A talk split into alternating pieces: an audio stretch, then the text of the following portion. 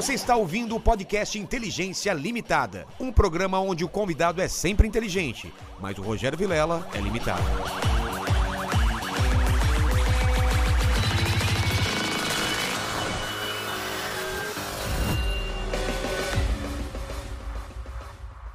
Olá, terráqueos! Como é que vocês estão? Eu sou o Rogério Vilela e está começando mais um Inteligência Limitada, o programa onde a limitação da inteligência acontece somente por parte do apresentador que vos fala, porque sempre trago pessoas mais inteligentes, mais interessantes e com fatos mais desconhecidos do que eu e você sabemos, não é? E com a voz mais aveludada também, É, né? então faça uma voz aveludada Uma aí. voz mais aveludada. Isso. Como é que a gente vai fazer hoje com as perguntas? Hoje as perguntas vão ser. Não, feitas- faz a voz normal, Paquito. Tá tá horrível. Ó, galera, hoje as perguntas a gente vai dar prioridade para nossa, os nossos membros que Isso. estão lá no Telegram.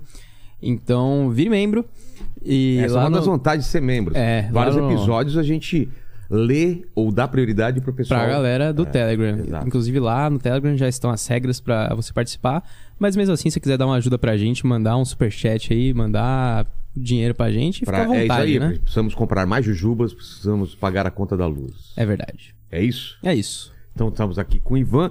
Eu fiquei impressionado, Ivan, quando a gente anunciou você aqui na semana, a quantidade de pessoas elogiando. Finalmente o Ivan no podcast. O carinho é incrível, hein? Rapaz, isso. É um cara querido, hein? Graças a Deus. Isso é bom, é bom, é bom. Não é? É. Eu acho que é tudo que a gente almeja Não, na porque vida. na é internet isso, né, é, não? o lugar do, do ódio. E aqui Nossa. você tem só, só teve carinho. Graças a Deus. Acho Isso- que é a única pessoa aqui que eu só vi elogios. né? Qualquer pessoa que a gente. Ah, mas vai chamar esse cara, não sei o quê. Com você não, é só elogio, cara. Graças a Deus, cara. É. É, isso é bom porque um, você vê um canal que tem aquele número de seguidores, né? é Quanto uma- tá? Tá com quanto? Tá quase chegando em 19 milhões, né? O quê? É. 19 milhões é muita gente. Tem noção, Ivan? 19 Pra milhões. dizer a verdade. Não dá pra ter noção, Não dá pra não ter dá. noção, cara. Não dá pra ter noção. 19 e é milhões. isso que eu fico maravilhado, porque eu falo, que isso? E pra onde vai isso? É. Como é que vai ser isso amanhã? Que a gente é de uma época da televisão, né? Pra ser famoso tinha que ser na E televisão. teatro. Teatro, é? Teatro, a minha vida 200 basicamente. pessoas, 300 É. pessoas. De repente. Novela, ok, tudo bem, né? Mas que isso? Que número é esse? Né? Então, qualquer lugar, o, o que é bonito é assim, você vê senhores, senhoras, garotos, adolescentes, criancinha, bem pequenininho, Ah, tudo querendo tirar todo- foto, todos tudo, os- cara, é impressionante. E teve gente que já te conheceu pela voz, no telefone, Ah, assim? isso muito. Isso muito. A voz, Telemarketing, alguém assim. A ah, eu voz- conheço essa voz aí. É, na época da pandemia, ainda com a máscara, É. né? Tapa aqui, eu usava um boné, aí só via os olhos, né? As pessoas olhavam, nossa. Eu acho que é. Mas eu abri a boca, pronto, acabou. aí não tem jeito de fugir, né? Exato. É, eu vou. Posso, posso pedir pra ele o presente? Ou, é- ou é- seria grosseria logo no começo já pedir um presente, assim, de cara? Não, mas você já tá sendo grosso há 500 episódios, você não vai ser agora? É, mas ele, pô, é- com essa voz é um lorde, né? Então eu vou pedir licença aqui para pedir o meu presente inútil, que eu sou um cara interesseiro, viu? Ivan? Oh, meu Deus do céu, olha, o que só. que é. Duvido que alguém tenha trazido uma calça de presente pra você. Pior que trouxe. Adivinha? Mentira. O Dória trouxe uma calça apertada aqui na, na vez que ele veio. Olha só! Essa não é uma calça apertada. Não, Qual de que é a história dessa nenhum. calça Eu vou aqui? contar a história dessa calça. Essa aí é um personagem de um espetáculo que eu fiz, o penúltimo espetáculo que eu fiz, chamado Dom Fernando. É a calça do personagem. E por que, que eu trouxe? Porque eu adorava fazer esse espetáculo. Ah, é? É, era uma homenagem que eu fiz a Fernanda Rabal, que é um autor espanhol, né? E do Teatro do Absurdo, que fez muito sucesso. E quando eu saí do Rio de Janeiro e, fui pra, e vim para São Paulo, né? é, tinham dois espetáculos que estavam em cartaz aqui com, uma com um texto dele. Né, que era o Cemitério dos Automóveis, que o Vitor Garcia dirigiu. Foi um sucesso estrondoso. E eu conheci esse cara e eu fiquei fascinado. Então marca uma uma chegada minha em São Paulo, né? Uma fase, uma, Uma nova fase, exatamente. Que eu vim para fazer o Hair, né? Então, é, mas aí eu fui conhecendo ele, o Vitor Garcia, excepcionais. E eu fiz essa homenagem com essa peça para ele, que é um personagem que é ele mesmo, que é o Ah, Dom é? Fernando. Dom Fernando é ele, Fernando Arrabal. Tá. Né? E com as suas loucuras, a briga que ele tinha com a mãe dele, não sei o que. Bom, um produtor italiano veio e por acaso foi assistir o espetáculo. Ficou fascinado comigo, me convidou para mim ser júri no Festival Internacional de Cinema na Itália, Caramba. que é um festival que acontece correlato ao Festival de Veneza de cinema. Em Asolo, uma cidade antiga maravilhosa, a 100 quilômetros de Veneza. E tá, eu fui, fui júri, fui muito bem tratado, eles foram gentilíssimos comigo, né? E tá, e vim embora. A equipe russa, né, que está tão em voga agora aí, estava lá, né, também no festival. E a. Não sei se seria uma ministra da cultura, não sei como é que eles tratam isso lá.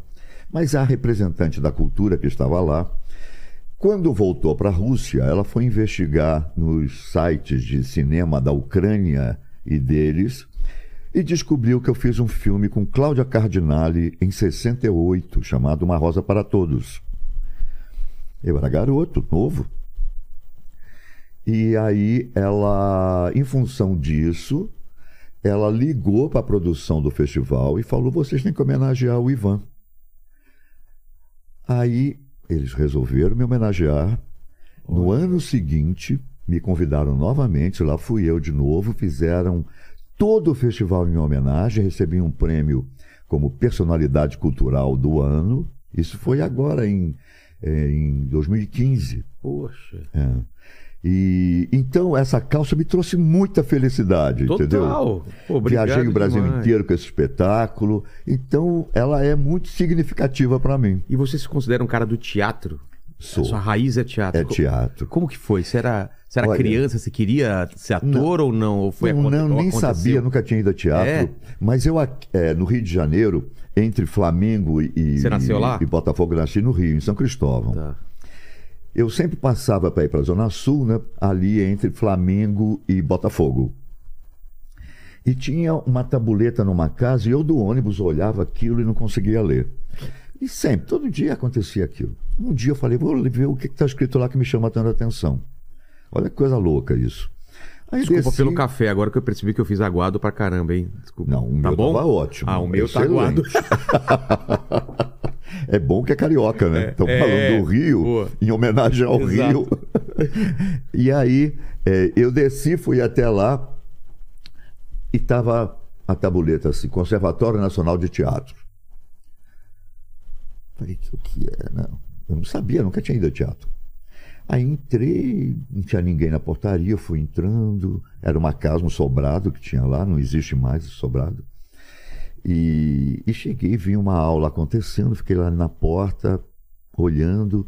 Aí, uma professora, que era uma atriz portuguesa, Esther Leão, eh, me chamou para entrar. Eu não quero entrar com aquele sotaque bem forte dela.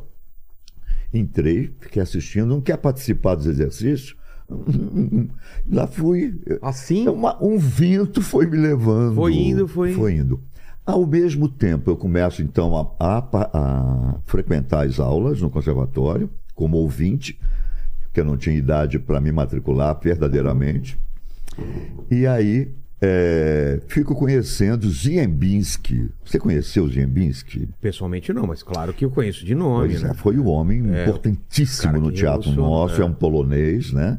Que veio para cá e criou toda uma nova iluminação, criou todo uma é, um, um jeito de se encenar, né?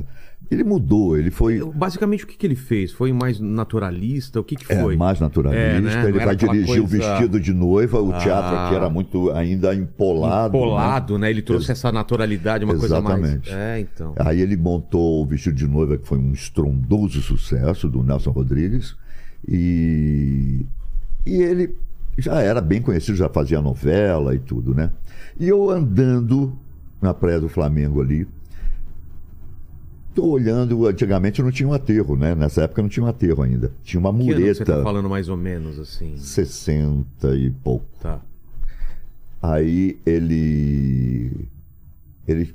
Um senhor chega aqui perto de mim, né? E eu tô aqui olhando o mar bater aqui assim nas pedras. Ele fala assim: Você gosta de ficar observando isso? Quando eu olho, eu reconheço que era aquele senhor da televisão, né? Aí ele fala, ah, é, aí começa a puxar assunto comigo.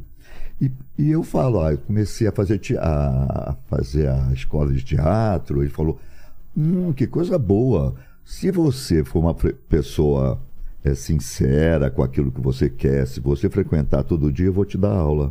O quê? Assim, de graça. Aí eu falei, mas como? Eu não tenho dinheiro para pagar, porque eu imaginei que ele ia me cobrar, né? Claro. Alguma coisa. Ele falou, não, eu, eu quero que você seja assíduo, que você não falte, eu vou te dar aula.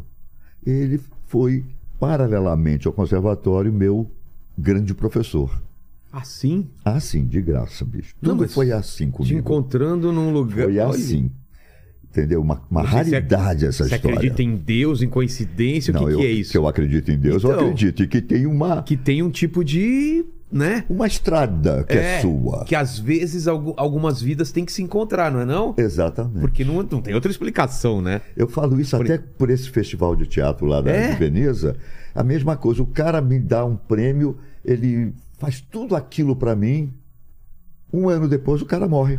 Ah, é? É, morreu o produtor lá da Itália. Olha só. Como assim? Quer dizer, o que faltava na vida dele era encontrar comigo.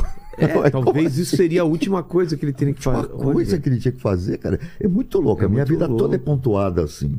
E aí você vai fazendo o curso e, e, e tem E com ele. Onde? Na casa dele? No, Na ele casa tinha dele. Na casa dele. Que era ali na Glória. E como que era? O, o- que, que ele te passava Ele de. me passava uma técnica que tinha é, russa, né? De, de- de- desse teatro naturalista, que você deve ser verdadeiro, procurar essa verdade. Ele que, na verdade, foi me dizendo tudo. Teatro é a encenação da verdade, não pode ser verdade. É. Você não tem uma cena de assassinato, você vai matar outra pessoa. Claro. Né? Não existe isso. É uma encenação daquilo, mas tem que chegar próxima a essa verdade. Como é que. E ele foi me passando essas Pra técnicas todas. buscar né? esse sentimento dentro de você. tudo, como é que você trabalhava isso. Foi incrível. Tanto que em 65, ano do quarto centenário do Rio de Janeiro, vem a Comédie Française, que era uma companhia mais importante na época do teatro mundial. Né? E eles vieram para o festejo do quarto centenário do Rio e um personagem lá, um ator, ficou doente. Eles foram no conservatório para ver se fazia uma seleção de alguém para. E eu ganhei o papel. 65, eu Nossa. estreio, aí já recebendo um cachê da Quantos anos companhia. você tava? Pois é, eu acho que eu tinha Novinho? 16. Novinho. é. Nossa. Aí eu estreio Primeiro uma companhia cachê. francesa vendo atores magníficos, que era Charron, Hirsch, que eram grandes atores de teatro, assim, que quase nem existe mais esse- essa estirpe, entendeu? Sei.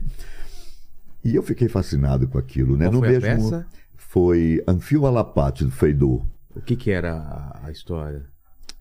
Ai, a história de um cara que é defeituoso, que se apaixona. É um teatro bem vaudeville, assim, Entendi. bem, bem alegre, né? E que tinha a grande composição do primeiro ator, que era impressionante, né? De uma ligeireza, de um.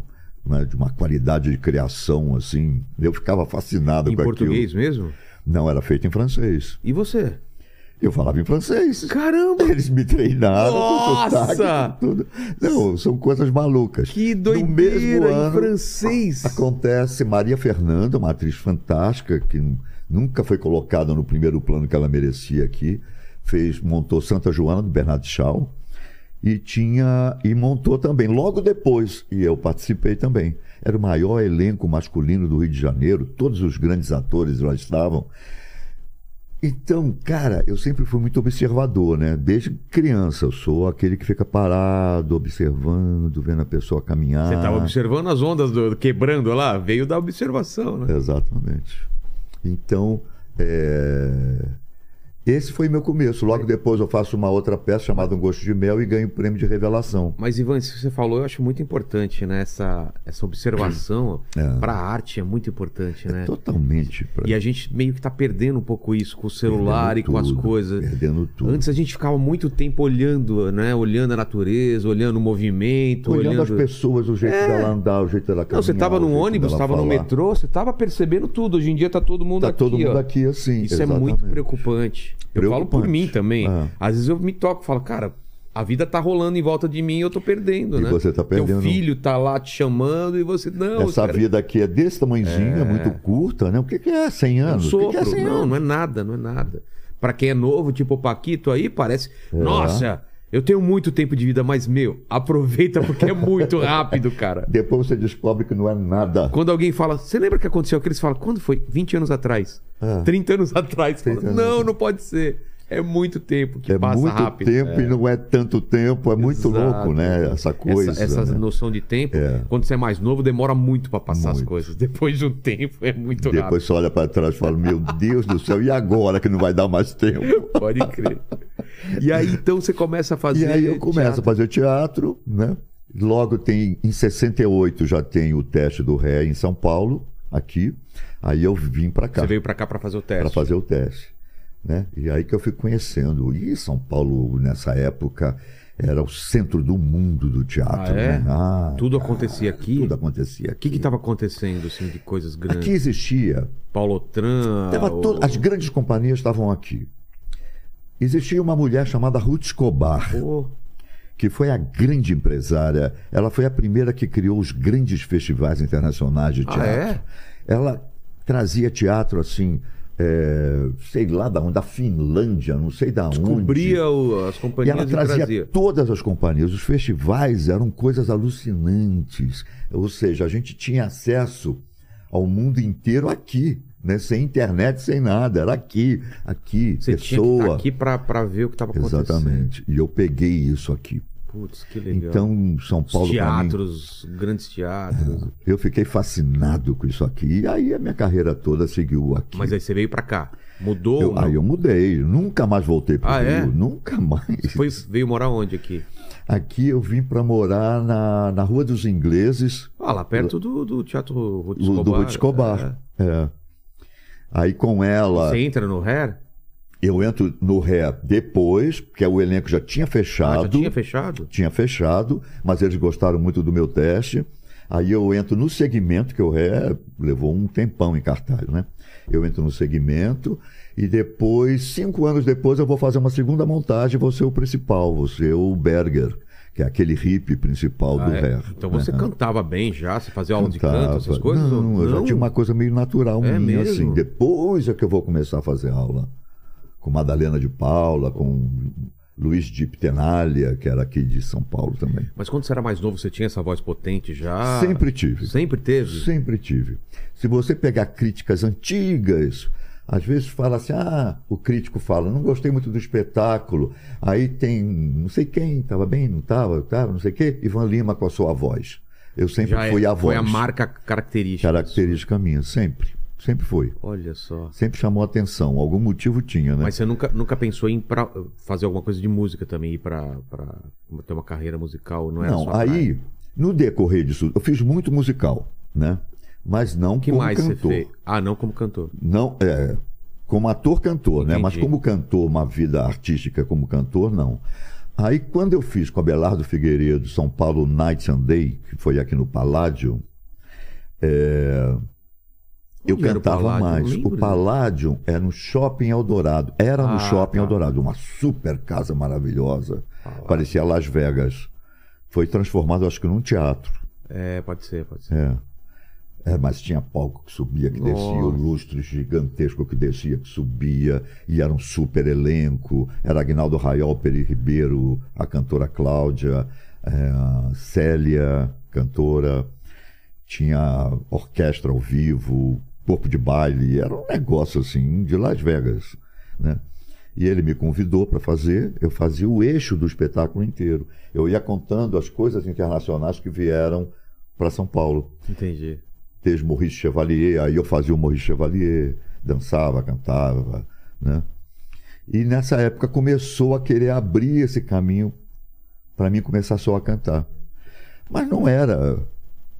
Meu negócio era o palco mesmo, assim como um ator, entendeu? Aí vou fazer novela, vou fazer isso, fazer aquilo, e a coisa foi se perdendo. Cinema. Cinema você faz quando? Cinema. O primeiro filme vai ser. Eu fiz a Ratoeira da Agatha Christie. Teve uma, uma. Teve um espetáculo que foi dirigido por Egídio Écio, A ratoeira? A Ratoeira, da Agatha Christie. Ficou dois anos em cartaz. Eu sempre falo isso, era de terça a domingo. O quê? Duas sessões na quinta, duas sessões no sábado e duas sessões no domingo. Meu Deus! Lotado no Teatro Objetivo ali na Paulista. De terça a De domingo? terça a domingo. Hoje em dia, pra conseguir um dia lotar, já é um sufoco. Que loucura Era outra era, época, né? né?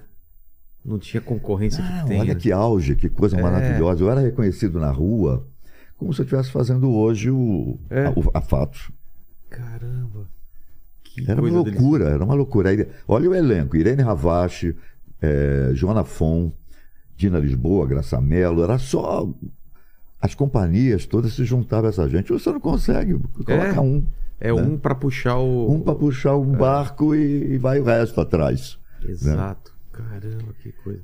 E, e o do cinema, como foi? Aí no cinema, fazendo a ratoeira, o diretor foi dirigir um filme chamado O Leito da Mulher Amada, que era uma comédia meio policial.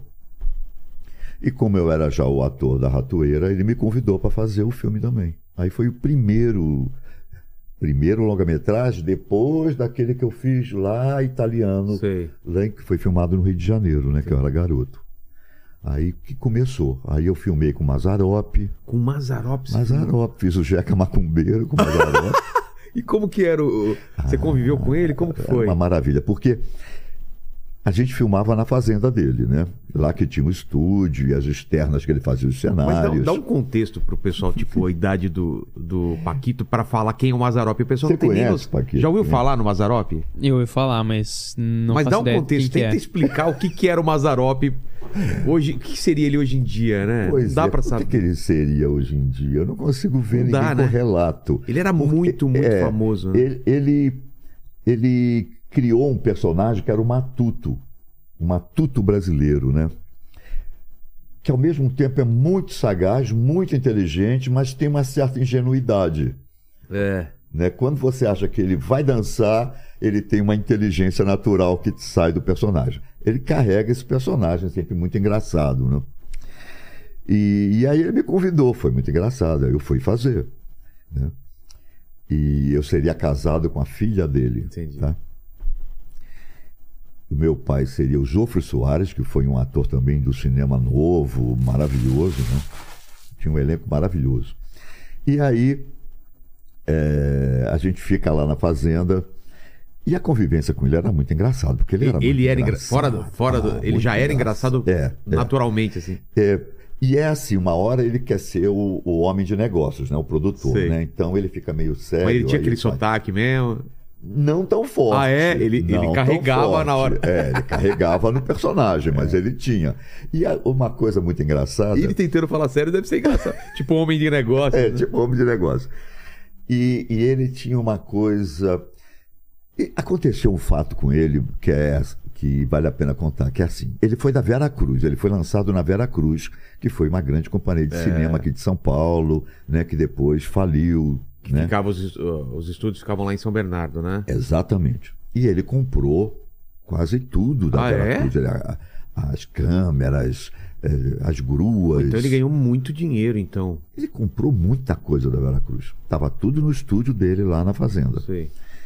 E ele ficou com. Ele tinha muita mágoa nessa época, porque aconteceu alguma coisa lá que eu não sei o que foi, que tentaram tirar ele da Vera Cruz.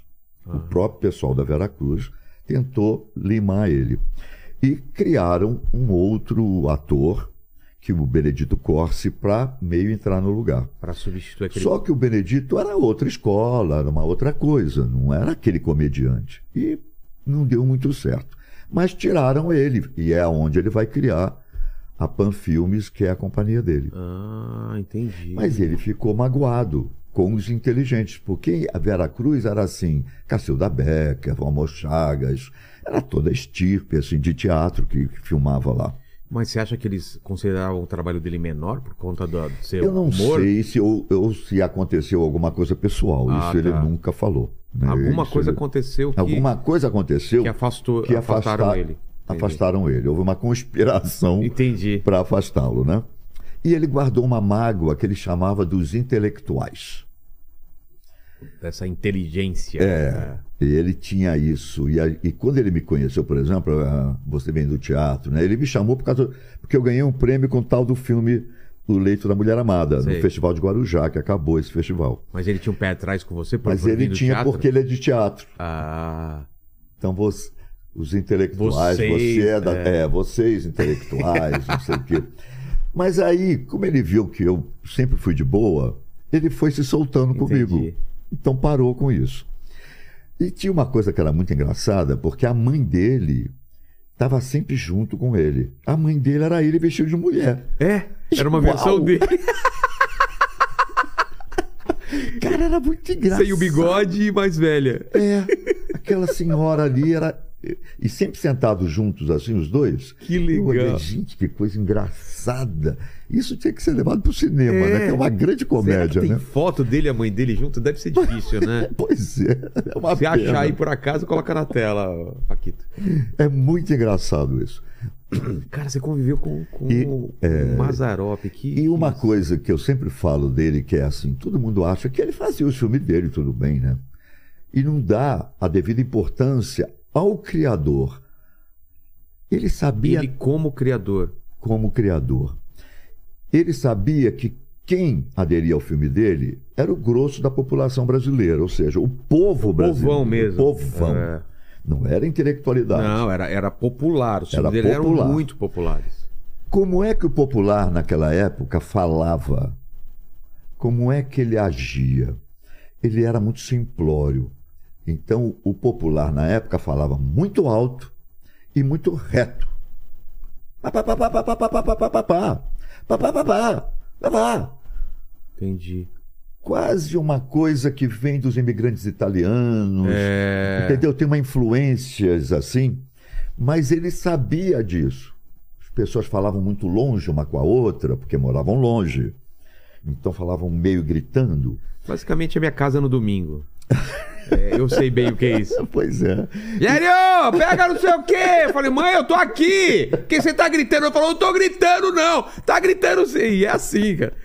É uma maravilha É, isso, Eu não é? adoro isso. E ele sabia disso. Isso, ele chegava e falava: Olha, eu não quero que crie muito, que, que faça disso um drama. Não. Direto. É E- direto. E ele escrevia, ele que escrevia o texto. Ele escrevia como era pra falar ou não? Não, ele escrevia o texto, Tá. normal. Só que na hora que a gente já ia gravar, é que ele ia marcar e ia ensaiar. Ele escrevia umas cenas desse tamanho, assim, era papel até não poder mais. E decorar no- na hora, meu Deus do céu. Caramba. Aí ele, Ele mesmo ficava escrevia? ele que escrevia, ele ficava sentado olhando a cena.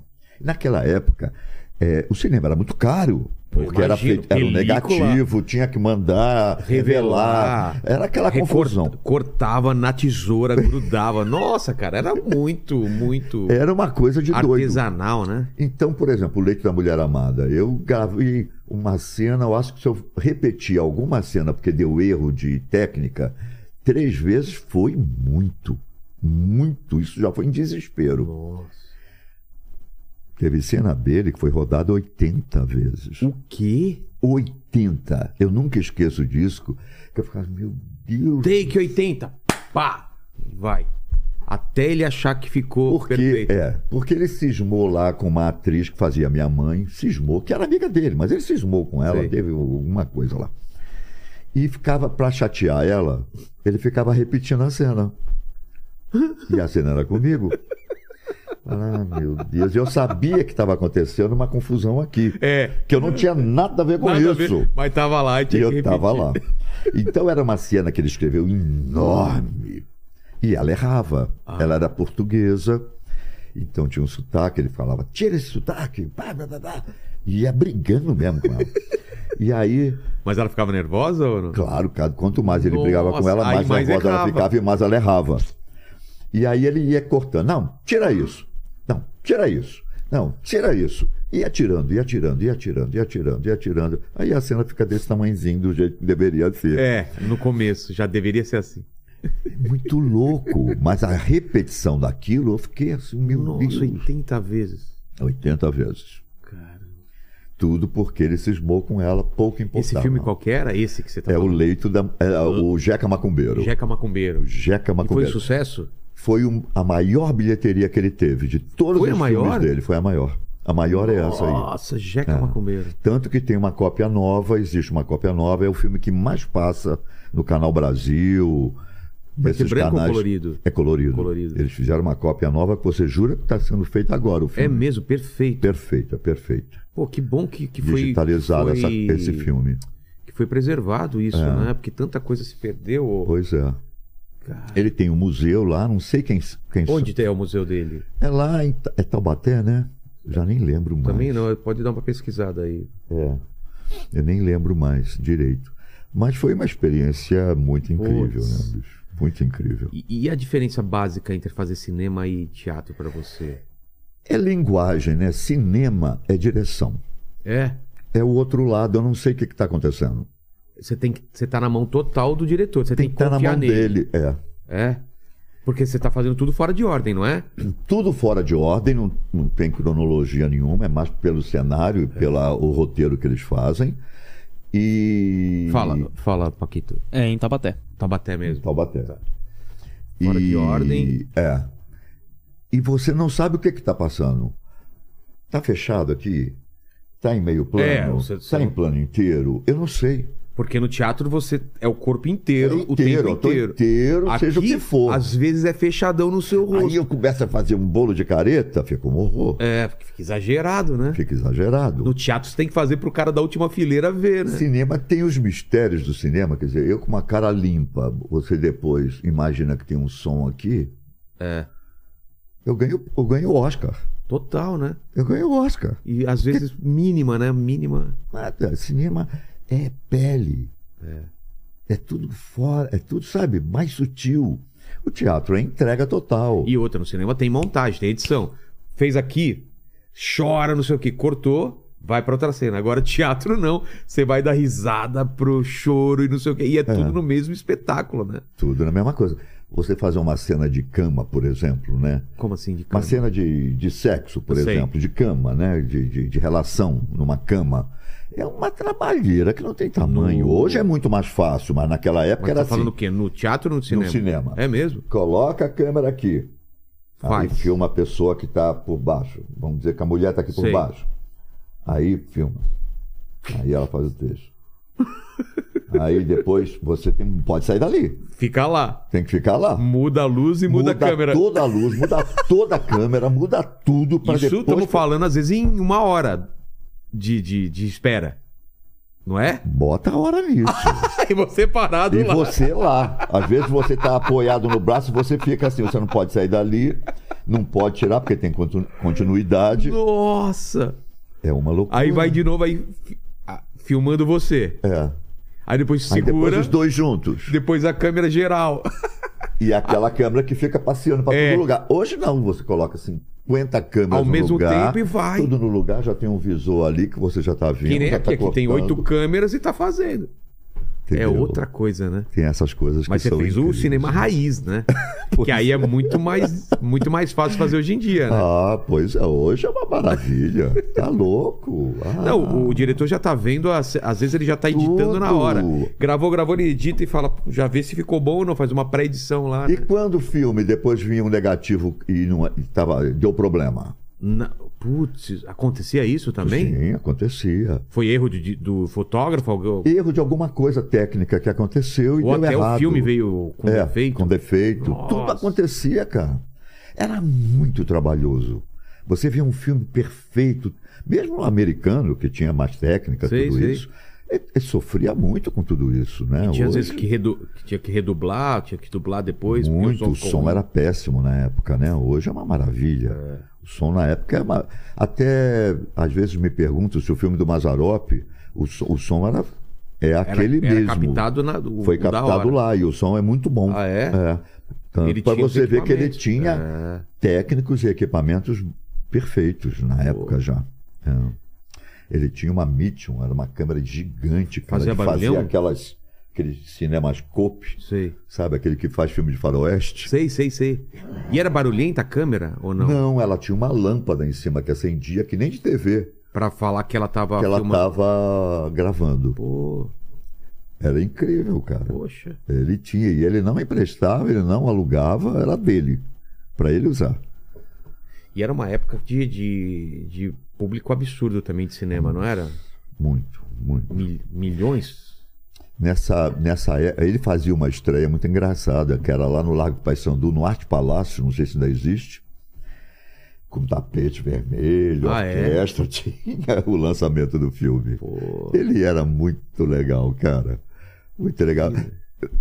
Eu acho que tudo isso fazia parte do todo, entendeu? Porque isso era divulgado, né? As pessoas ficavam curiosas para ver aquilo que foi lançado. ele fazia um filme a cada ano ou não? Ele demorava mais? Eu não sei te dizer isso direito, Ele fez não. bastante filme, não fez? Ele fez muito, muito filme, muito. Ele me convidou para o próximo, mas aí a gente não acertou e eu já estava com outras coisas para fazer. O que, que você estava fazendo? Estava fazendo teatro. Porque eu viajei logo depois com seis meses pelo Brasil, que é uma viagem que foi uma pena se fosse hoje, não tem documentação dela. Eu viajei com um espetáculo, que era a direção de um português chamado Fernando Muralha. E a gente viajou pelo Brasil e só fazíamos esse espetáculo em praça pública. Esse cara conseguiu um financiamento do antigo Ministério da Educação né, para fazer isso. Então a gente foi em cidades no Brasil naquela época, isso foi anos 70, né? Que era faroeste, né? Não tinha nada. Nossa. É, a gente fez em, em locais assim que era só casa de prostituição. Centra- Brasil Central aí, lá para Mato Grosso. Fiz em Taba Indígena, fizemos à beira de Rio. Tinha cidade que tinha que desligar a luz para ligar a nossa luz. A cidade inteira ficava no escuro só para ter a luz para gente. Tão pouco que era, né? Entendi. Entendeu? Então Era era Precário, foi é, uma assim, pena. lugar. Foram seis meses que eu viajei pelo Brasil inteiro, fazendo Isso deve capitais. ter e as- sido. tu, tu, tu, tu, tu, tu, tá cidadezinha. Ah, é, o- é o teatro na sua essência. E né? dava dinheiro ou era mais Não, pela- ele já tinha verba. Ah, tá. Ele já tinha verba. Né? Garantido. É, já garantido. Então, e era feito em praça pública, não era dentro de um teatro. Era gratuito. Gratuito, Putz, livre, quem estivesse na rua. É mesmo? Tinha, tinha cidade que eu sem tinha microfone chamar- e sem microfone. Sem microfone. Só na. Só no gogó. Nossa! Tinha que chamar as pessoas, porque as pessoas tinham medo. Claro, né? A gente maquiado, não sei o quê, né? Tinham medo. Tinha, nem circo tinha estado naquela cidade. É Chegaram uma então. pena que a gente não Poxa fosse vida. tão fácil como hoje você gravar tudo isso. Dá né? tu- tudo. te- Dá para ter um, um documentário absurdo. É, isso né? são os saltimbancos. É, né? O teatro total. começa aí, é O fantástico. teatro na mais pura essência. Por né? essência. Que coisa mano. E aí vocês montavam o palco do jeito que Montava- dava. E o palco, deixa eu contar uma coisa interessante. O palco era assim: a gente tinha uma Kombi onde a gente viajava. Tá. Porque, como era próximo, não podia ir de avião, não tinha como. Ia Era tudo puladinho. Então, e ele descobriu uma carroça antiga que de lixo que era puxada por burros aqui de São Paulo. Conseguiu aí na prefeitura. E ele adaptou essa carroça e fez um palco dela. Ah, Ele só adaptou. Então tinha um, um caminhão que ia levando essa carroça. entendi. E a Chegava a, gente carroça, abria ela. abria e a gente fazia em cima Total dela. saltimbancos, né? Saltimbanco de tudo. Até a Kombi era no saltimbanco. Porque viajar de Kombi não é mole, Pô, né? Aqui, né? Com aquela folga da direção. Que cor que era a Kombi, você lembra? Era branca, escrito Carroça de Ouro. era o nome da companhia. Poxa vida, cara. É. Não. Que legal. Olha, nesse tempo todo de profissão, eu tive experiências maravilhosas, maravilhosas. Né? Como o Living Theatre teve aqui, que já era uma modificação do teatro de Grotowski, já era uma mudança era o do Living teatro agressivo, né? Qual era a diferença desse teatro? É que já é um teatro. Como é que eu vou situar para você assim, de uma forma? É, mais visceral, mais tentando falar da coisa humana, mais indo para baixo, sabe? Mostrar o, o submundo do ser humano, né? Que o Living, é, o Grotowski vai criar essa técnica né, lá na Polônia e o Living Theatre americano vai trazer isso para cá. Entendi. O Living Theatre foi um teatro que foi preso em Belo Horizonte, porque isso Ah, tudo é? foi na época da ditadura. É mesmo, tinha essa ainda. É, não tem pro- Entendeu? Muita coisa aconteceu. Hoje eu vejo as pessoas falarem de uma época muito radicalmente. Eu falo assim: olha, eu acho que a gente tem que reestudar tudo isso. Né? Porque essa você, coisa de tomar ator, partido é. faz apagar muita coisa interessante. Exato. E que aconteceu paralelo a tudo aquilo. Tava acontecendo Estava também. acontecendo. Independente do que acontecia lá. Vocês não tinham, às vezes, nem muita, muita noção do que acontecia, porque vocês estavam rodando, estavam fazendo trabalho. Exatamente. Mas às vezes tinha problema de ter um sensor, de ter alguém acompanhando o espetáculo. Como que era? Não, Isso aconteceu muito aqui. Mas em São Paulo. Mas em São Interior, Paulo mesmo. Interior não. Interior nada disso acontecia. Você nem, Nem era visto, né? Pelo, não, pela... nem percebia isso, nada. A vida continuava Mas em São igual. Paulo, às vezes, tinha um cara lá olhando a peça. Tinha, isso teve com alguns espetáculos, mas poucos. Nós tínhamos a censura, né, que depois ela foi abrindo aos pouquinhos, que eram pessoas eh, que trabalhavam eh, no escritório lá dentro da Polícia Federal que se transformaram em censores. Entendi. Então não tinham experiência de teatro, não tinham experiência de Nenhuma, nada. né? Eles iam com um texto, aí você está falando um negócio aqui que não pode falar, não. Isso aqui não pode falar. Mas E normalmente era relacionado ao que que não poderia falar? Político, sobre coisa social, Ah, tá. coisa que levasse para o lado de, De esquerda, revolta, digamos assim, é. né? de revolta, de qualquer coisa. Entendi. Que era o que eles estavam segurando né, na Entendi. época lá. Então não podia, mas aos poucos, que foi aí que começa eh, os jornalistas a colocarem poesias no Estadão, o Chico Buarque começa a fazer letras todas subentendidas, Metafóricas, metafóricas, que é uma maravilha. É. a época mais rica que a gente Exato, tem. né? Os caras tinham que ter uma criatividade pra burlar a censura tudo, e o teatro ao mesmo também. tempo falar o que E queria falar, falar. o que queria falar. Que E coisa. isso exigia das pessoas uma coisa muito maluca. Era e o quase um- público também, E né? o público Parece também. que era um código que, É. era se- que ia sendo criado. Algumas, eh, algumas peças, como a Roda Viva, realmente teve agressão, que foi logo no começo, né? Entendi. Foi logo na, na saída. Depois foi maneirando isso aos poucos, né? O Ari Toledo teve aqui, contou que chegavam na peça assim. E às Ah, vezes os pois é, ele que só fala. ele, Claro. ele testava o limite dos caras, né? É, mas claro. E, e isso foi liberando e a gente foi ficando amigo dos caras. É, Entendeu? Era, pô, tava sempre com eles. exato. Agora, que era uma chatice fazer aquele, aquele espetáculo só pra eles, era. Ah, você tinha que. Tava É. o, sens- o sensor Era você, antes de estrear. você fazia o espetáculo inteiro pra eles. Inteiro pra eles. Nossa, que chato. Inteiro. E às vezes o cara fala, ó, isso daqui não pode. É. Às vezes até podia até proibir o espetáculo inteiro se ele fosse Mas muito. aconteceu alguma coisa contigo que você lembra? Comigo que não. proibiram alguma coisa? Não. As peças que você fez eram mais tranquilas, então. É, quando eu entrei no ré, no primeiro ré, por exemplo, o nu não podia mostrar. É porque Tinha uma era- cena do nu. Exato. né? E aí, como Então, fazia? ficava tudo escuro. A cena acontecia, mas ficava ninguém via. Ah, você tá brincando. Aí aos pouquinhos essa luz é muito incrível isso. Ô, Paquito, se liga aí. Essa luz foi Todo mundo pelado. Pode, mas- mas tem que estar no escuro. tem que estar no escuro. Aí não adianta ver. nada também, né?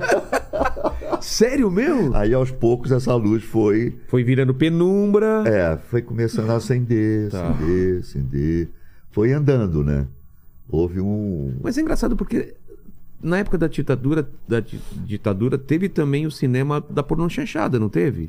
Vai pegar essa época também. Então, Não, cara. Vai liberando tudo aos poucos. Nós somos brasileiros. é, não, não tem como segurar. É isso que Vai as pessoas a- precisam entender. Ó, baixa o, o fogo é. e começa a olhar como brasileiro. Exato. Você acha que naquela época ia acontecer alguma coisa que acontece lá na Rússia, que acontece lá em Cuba, o que acontece. Não, Não tem como, Vai. né?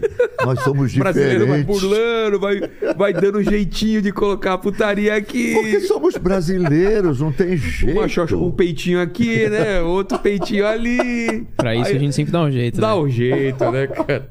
E aí a coisa foi se libertando, né?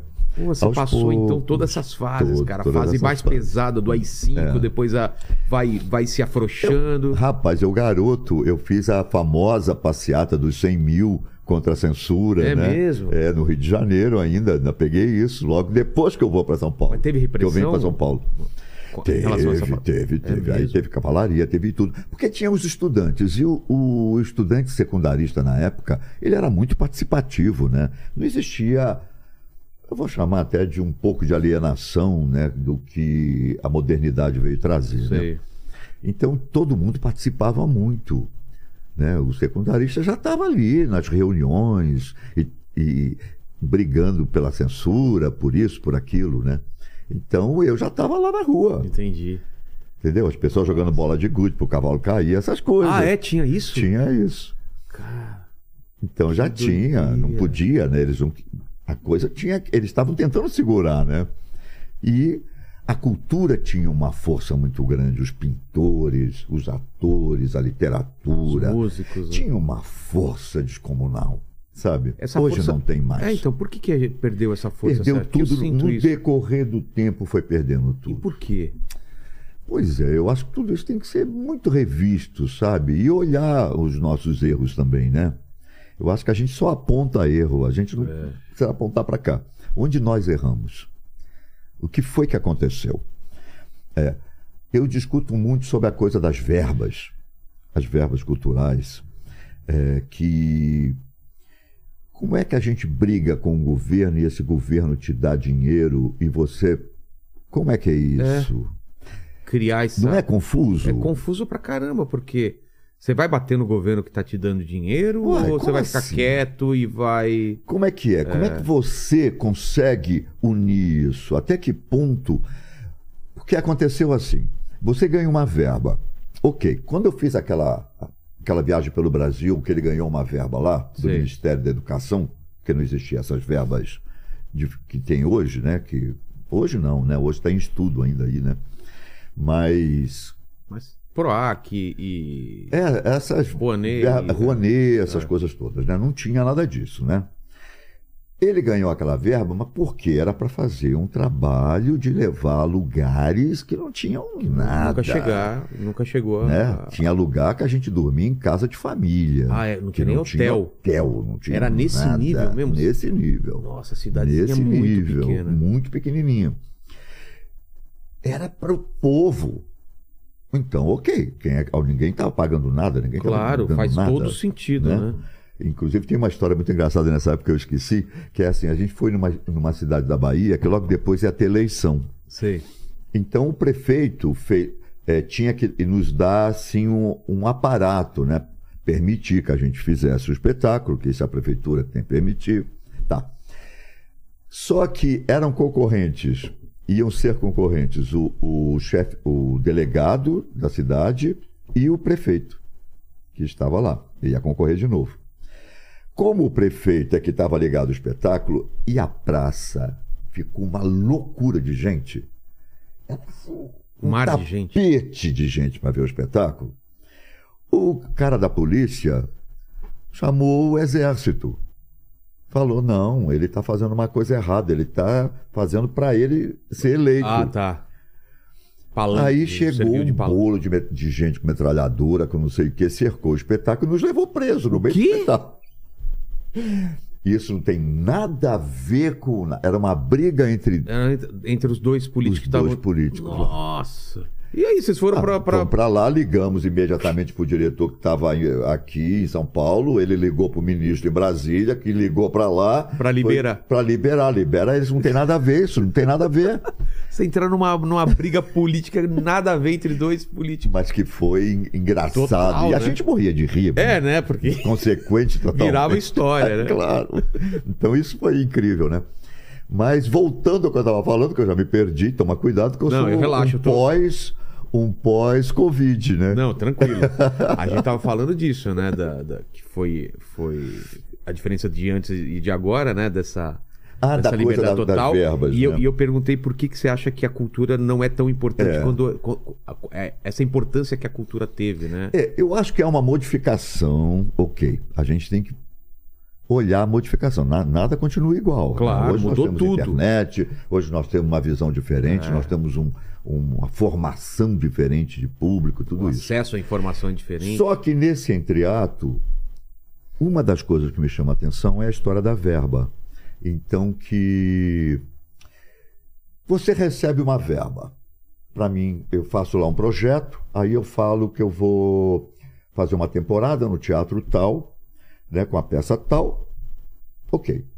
e ganha essa verba para isso. Essa verba já me pagou o público, a minha montagem, a direção, o meu salário, o salário dos outros atores, está tudo ali embutido. Certo.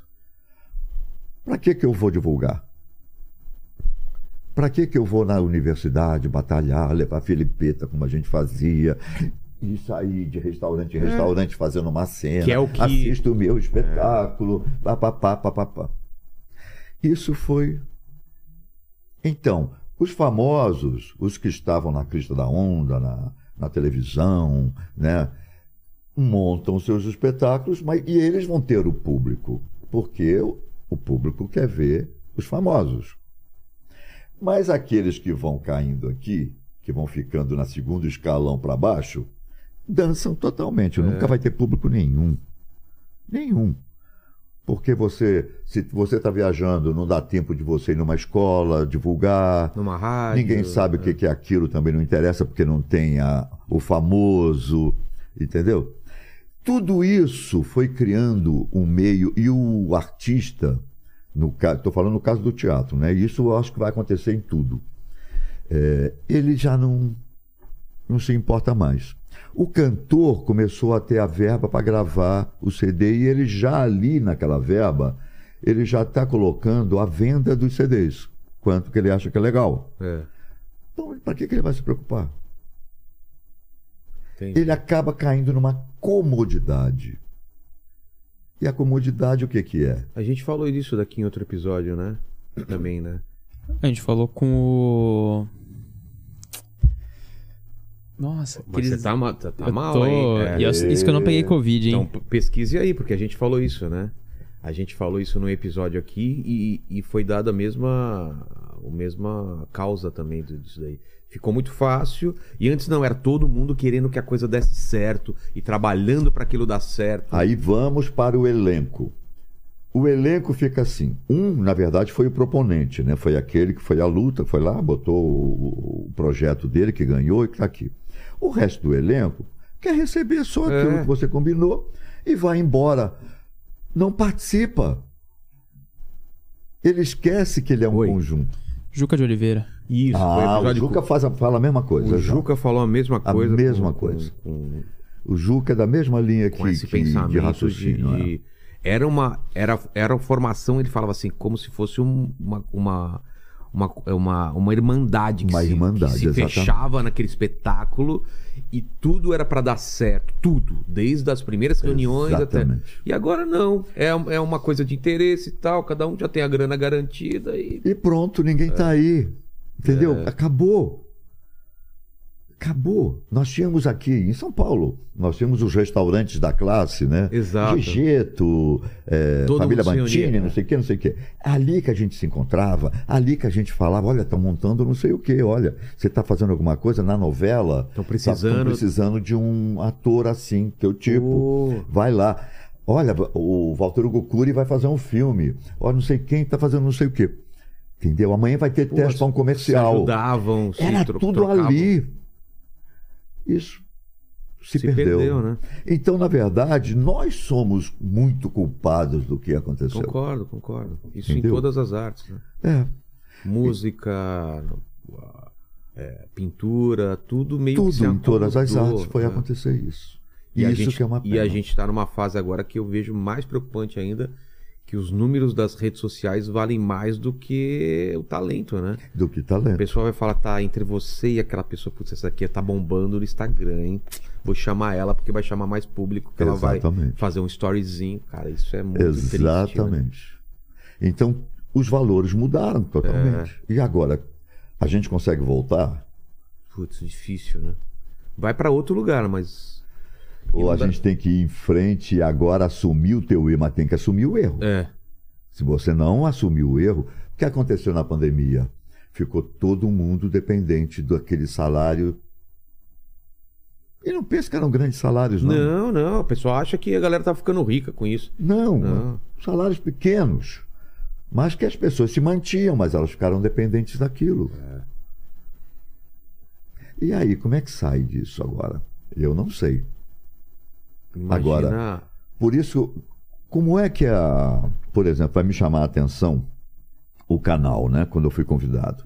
A primeira vez que eu fui convidado, eu disse frio. Falei, Você não, não, entendia não sei nem o que, é isso. Você não entendia o que era isso. Não.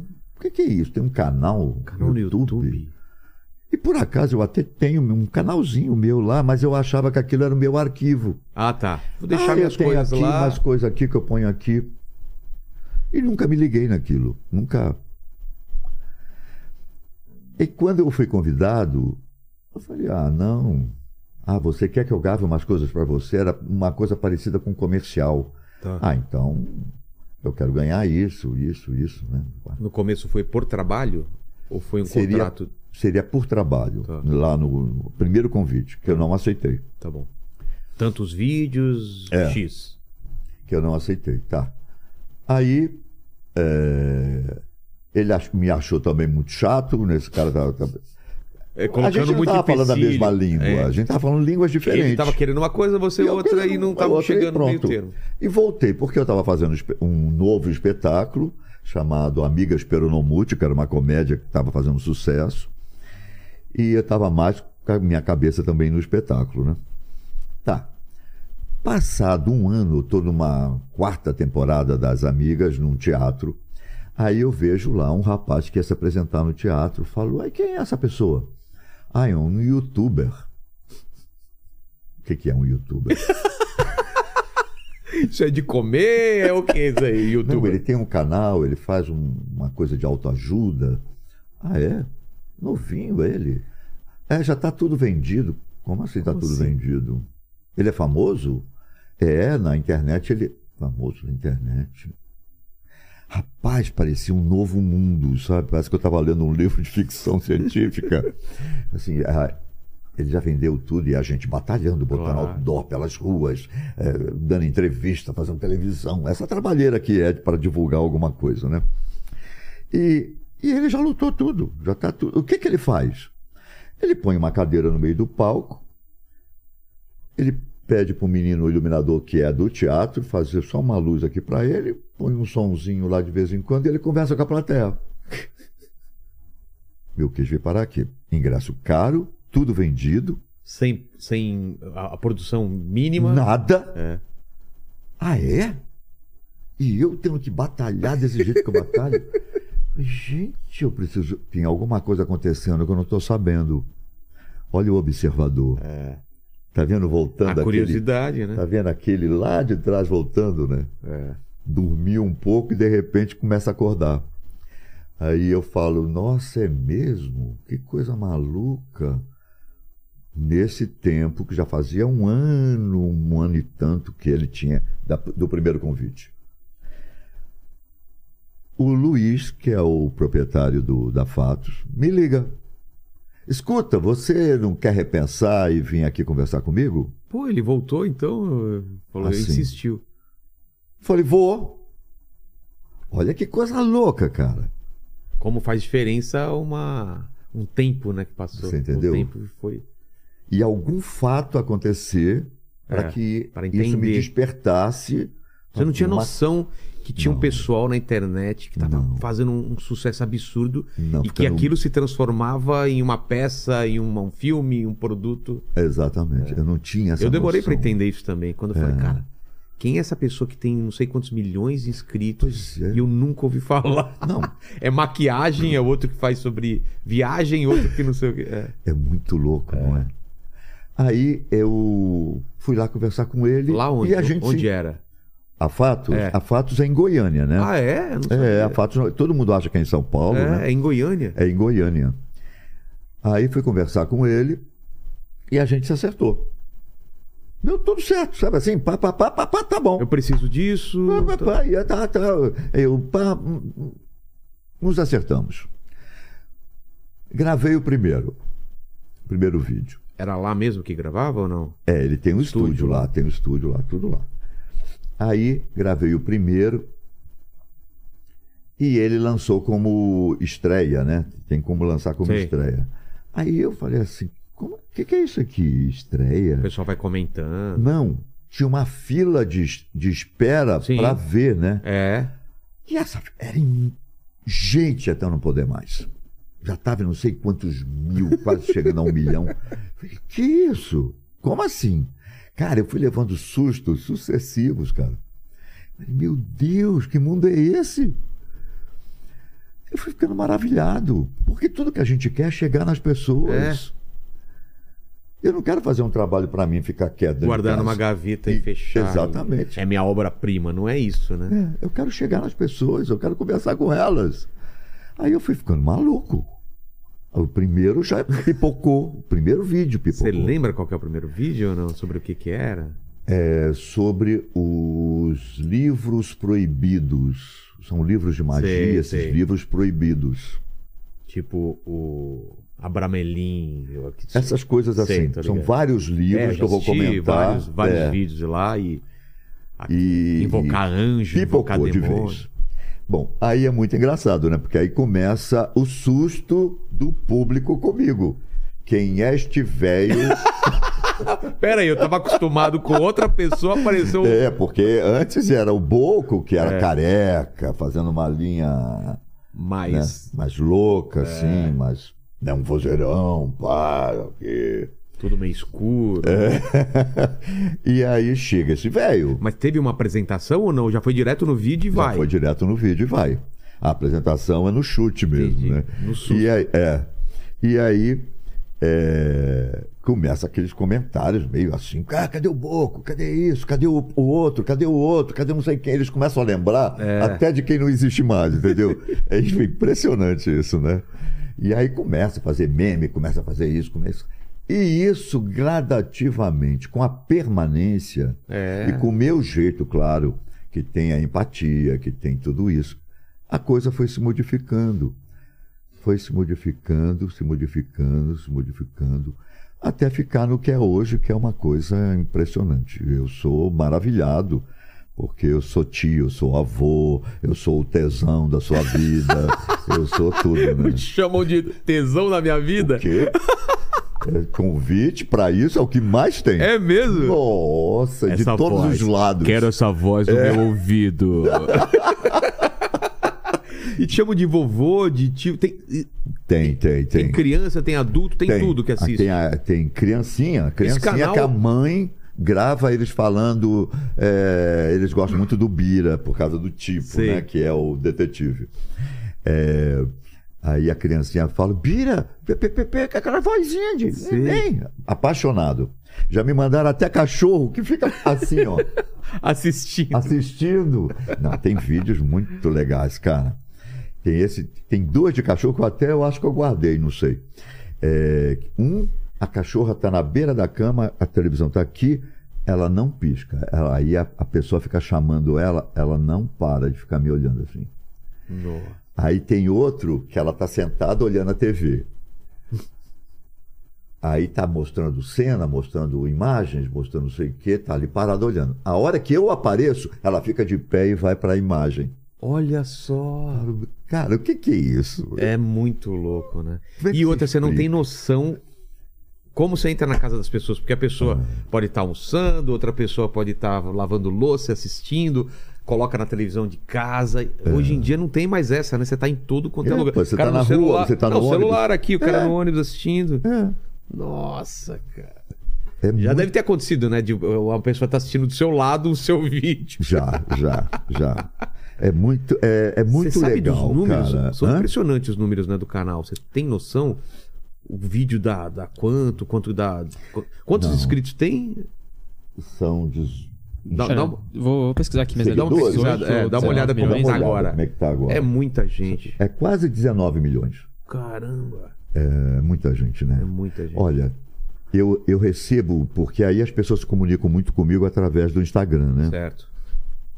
Então tem gente de. Já falaram comigo, um chinesinho que mora numa aldeia no- lá da China, Que assiste os vídeos. e ele, ele não acreditava que era eu mesmo. Eu falo, não é você. Aí eu abri a imagem para ele para mostrar que era eu. Aí ele começou a chorar. Ele achou que era uma equipe que respondia por você. Ele começou Olha a chorar. só. Lá Que- fala- que fala português. Para algumas pessoas, você é a única companhia e, e mata a saudade do Brasil, né? Exato. Pô, Aí eu comecei a receber da Rússia, de vários lugares do mundo também, que é muito interessante.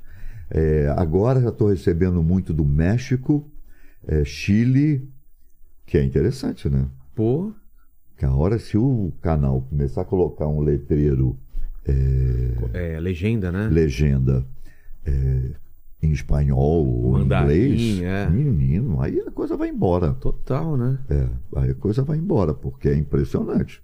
E o pessoal lá não pensou em fazer alguma série pra Netflix, alguma coisa? Porque tem que aproveitar esse público, né? Pois é, a gente está propondo novos trabalhos agora, né? Que são meio documentários, Isso. né? É. A gente começou a fazer agora, onde eu apresento, em vez de ficar só eu falando sobre a história, ter eu cenas. vou apresentando e vai também tendo depoimentos Ah, entendi. de outras pessoas, né? Por exemplo, eu agora fiz além da Bíblia, onde os padres dão depoimento, teólogo, entendeu? É, pastor, né? Cada um de um de um segmento, né? Comentando sobre aquilo que eu estou falando. Então tem um outro que eu estou gravando sobre Lampião e seu bando. Tem, tem ufologia que vai criar um quadro também, que também com é, entrevistando os pesquisadores, ufólogos, né? Pô. Que eles falem do trabalho deles em relação a essas pesquisas, né? Então, a gente está tentando abrir. Tenho lendas que eu vou na cidade para fazer, pra vasculhar e ver. para o vasculhar e ver lenda. Mas vocês já começaram ou já é só comecei, não, já todos esses eu Mas, já exemplo, comecei. Lendas, o que, que você já fez? Você lembra? Lendas Qual eu lenda? fiz um agora que foi. Ai, como é que é ela? É... Beiçuda. Ah, é, não é dessas conhecidas, é uma. Não, não. É uma. Porque tem umas uma lendas escrava. muito loucas, Tem. né, cara? Que você vai pro interior assim. É, não, o interior é Fa- riquíssimo, fala, cara. fala. Tá pra bater 19 milhões. É mesmo? É. Olha só. E visualizações, dá pra você ver o número de visualizações total? Acho que não, né? É, acho que. Bom, Dá uma olhada se você aqui. consegue. Deve ter bilhões, né? Nossa. Então, É lendas, você, você- você levanta essas lendas, É, conta. Aí tem E essas tem o depoimento também da, da com, aí, com o depoimento das pessoas da cidade que contam, pá, não sei o quê, né? E eu vou no local. Ah, aqui ter- ela teria vivido aqui, Entendi. aqui ela foi enterrada na época, teria aqui o cemitério. É, eu gravei já um, que é dessa a história de uma escrava que maltratava a mãe dela e que Você conseguiu ver, Paquito? Eu tô procurando aqui no Social Blade ver se eu. ah, boa, no consigo. Social Blade tem. Isso. e aí então tem lendas. Mas, por exemplo, esse de, ufolo- de ufologia também. Você entrevista as pessoas, chama os especialistas e tal. É, é feita uma entrevista é, fora e aí vai ser incluída só a parte Falar. deles. Não vou Entendi. ficar muito conversando Entendi. com eles não, porque senão isso demanda muito tempo, né? É, Mas eu, eu, eu vou direcionando a coisa e já tem as coisas gravadas deles. Deixa eu ver o que mais. Fale, fale, Paquito. Ó, o canal ele tá com 3 bilhões 138 milhões 714 mil 665 visualizações e quase 5 mil vídeos. 5 mil vídeos, olha só. Cara, é muita coisa. Só eu já gravei acho que mais que a metade disso aí. É, quantos vídeos você deve ter Ah, gravado? eu não sei. Não perdeu a Eu- conta já. Teve uma hora que eles me falaram lá de 2 mil, já foi. Nossa.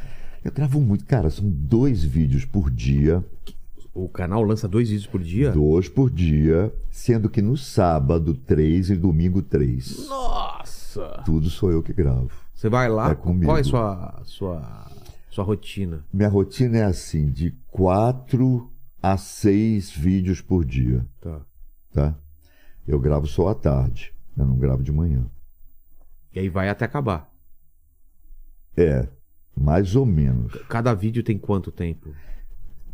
13, a gente já tentou uns de 20, entre 13 e 20 Tá, minutos. entendi. Fica aí. 15, fica aí. O negócio, o que cansa um pouco é que são é, muito diferentes, né?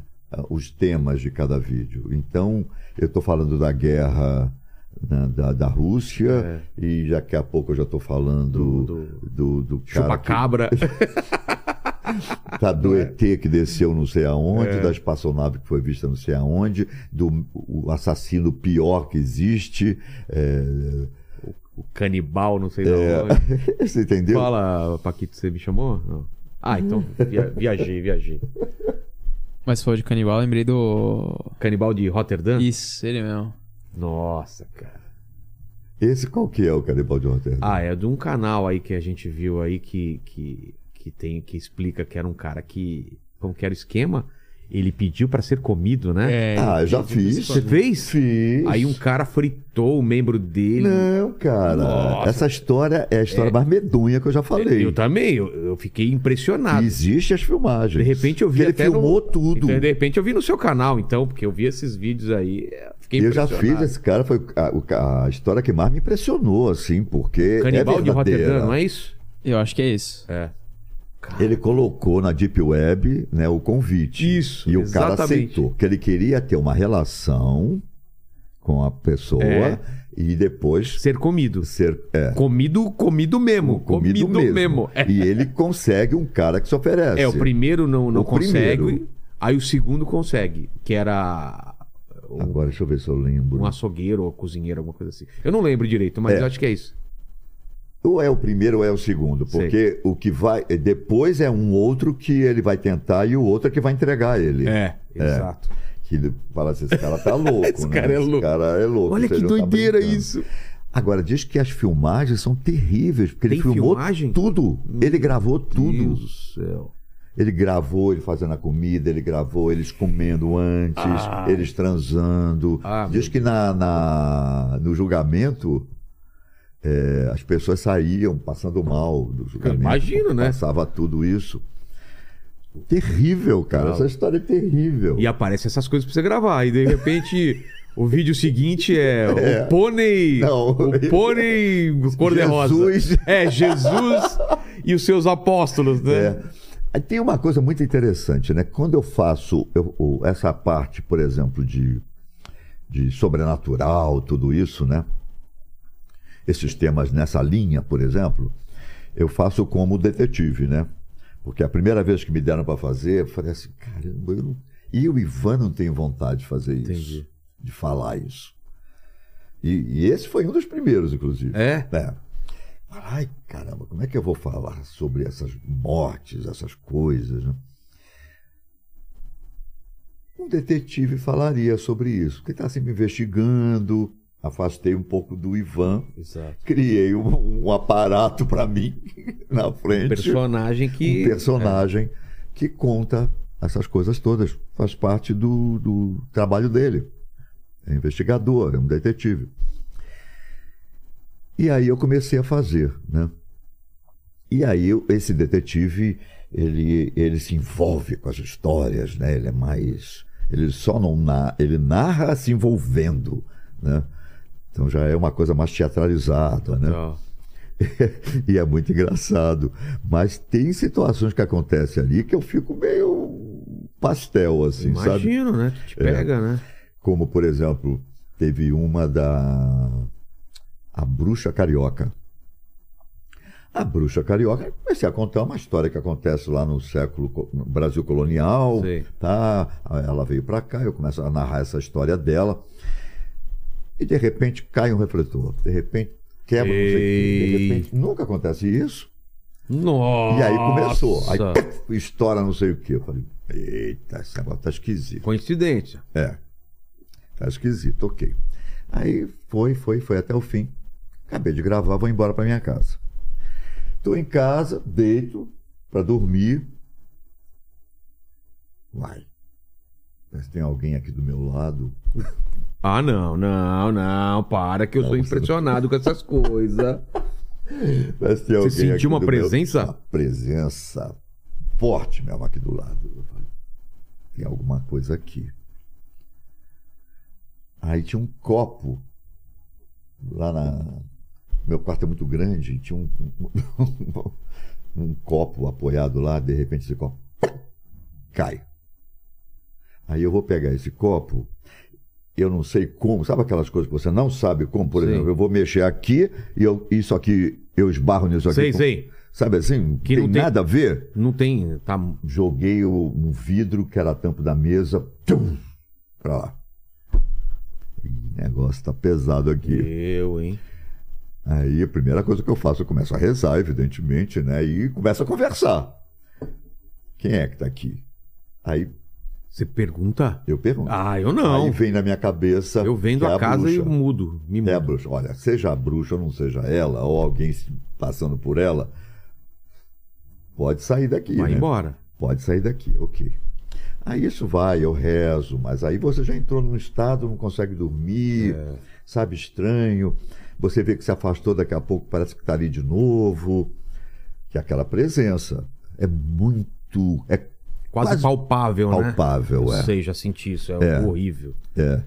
Aí tá. Aí consegui dormir, vou, O ar fica vou gravar. Aí depois eu tive que gravar um que são os shorts, né? Um sobre ela menor. Não Sei. acontece tudo de novo? É mesmo?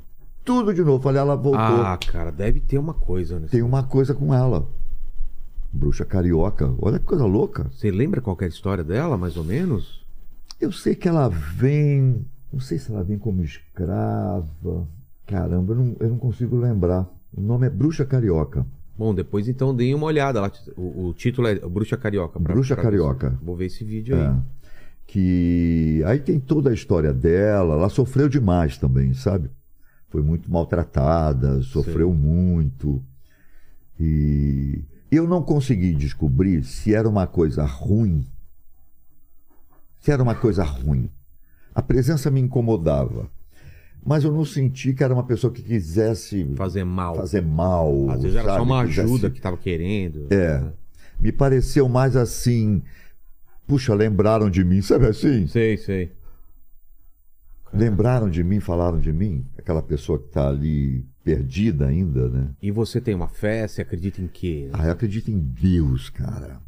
Eu acredito num Criador, né? Maravilhoso que eu sou, maravilhado. É. Você sabe que eu, é, eu quando eu fiz aquele espetáculo é, São Paulo Night and Day, que eu comentei aqui, no Paládio, logo depois eu estava muito cansado, falei, ah, eu vou para a Índia passar 15 dias.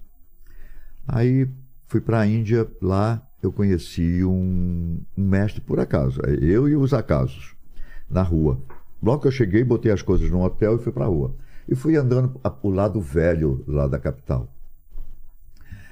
Aí, de repente, vem um senhorzinho, sabe aquele bem típico, barba grande, com dois homens, vem ele andando, e eu aqui assim, ai, parece que aquele senhor tá, tá rindo para mim. Tava rindo para mim É. né, com uma cara boa assim. Ele veio, ele vinha contra mim, né, e eu indo para lá. Ele veio, bateu a mão aqui no meu coração e continuou. Foi embora. E eu fui atrás. Aí eu vi que ele entrou num lugar que eu já conhecia, de estudo assim, de falar de um ashram, que é onde o mestre fica com seus adeptos, né? Sei. Ah, isso aqui é um ashram. Olhei, vi gente de várias caras diferentes, assim, de raças diferentes. Eu falei, hum. Automaticamente fui no hotel, fechei a conta, fui e vim nesse lugar. Aí um daqueles rapazes que estava com ele abriu o portão, eu entrei, me mostrou um quarto, sem falar nada, ninguém falava. Ué? Porque eu não sei falar hindi. O Ele rapaz, só... é, apontava, eu fui, sentei e fiquei lá naquele quarto. Aí vinha na porta, ficava olhando a movimentação das pessoas, todo mundo com uma cara muito boa, né? Um astral bom. Aí uma hora tocou um, um- uma sineta, era um lanche. O rapaz veio, chamou, fui. E isso foi. Eu fiquei dois anos. O quê? Dois anos eu fiquei lá. Foi lá pra passar 15 dias, ficou dois Fiquei anos. dois anos. As pessoas achavam aqui, correu tudo aqui em São Paulo. Que eu tinha morrido eh, de AIDS, que eu tinha morrido. é, foi que eu, sequestrado. que eu fui para uma seita em Manaus, não sei da onde, que eu doei tudo meu, não sei para onde, não sei para quê. E outros Nossa. achavam que eu tinha morrido mesmo. É, muito engraçado isso. E fiquei lá. E quando eu cheguei, dois médicos que eu conheci lá na Índia estavam em Goiânia. E aí eles me ligaram, eu fui para Goiânia encontrar com eles. Eles foram embora, de volta para a Índia, eles estavam colocando a medicina ayurvédica, que é a medicina naturalista indiana, lá em Goiânia, no hospital do estado. Sei. e foram embora e eu fiquei. Eu fiquei lá. Olha só. Foi ficando. No Orkut, o famoso Orkut, Na época do Orkut. eu comecei a procurar algumas pessoas depois de muito tempo. Construí minha casa lá, tudo. Aí depois de muito tempo, eu entrei em contato com algumas pessoas, as pessoas levavam um susto, elas me respondiam. Falavam, oi, aqui é o Ivan, apareci. Silêncio. Não me respondiam. Porque achavam que eu tinha morrido. Como é que ele voltou? Que doideira. Muito só. engraçado, não é? Mas você também lá, tipo, não, não atendia telefone, não ligou pra ninguém, ficou na Não, sua aqui vida. Só tinha uma pessoa que sabia de mim, aonde eu estava, que era a Irene Ravache. Ah, é? A Irene sabia. E ela não falava pra ninguém. A Irene sabia. E aí rolaram lendas, altas É, lendas. Altas lendas. Eu morri de tudo que você imagina. De AIDS que mais? De AIDS, teve pesca do coração. Malária, sei lá.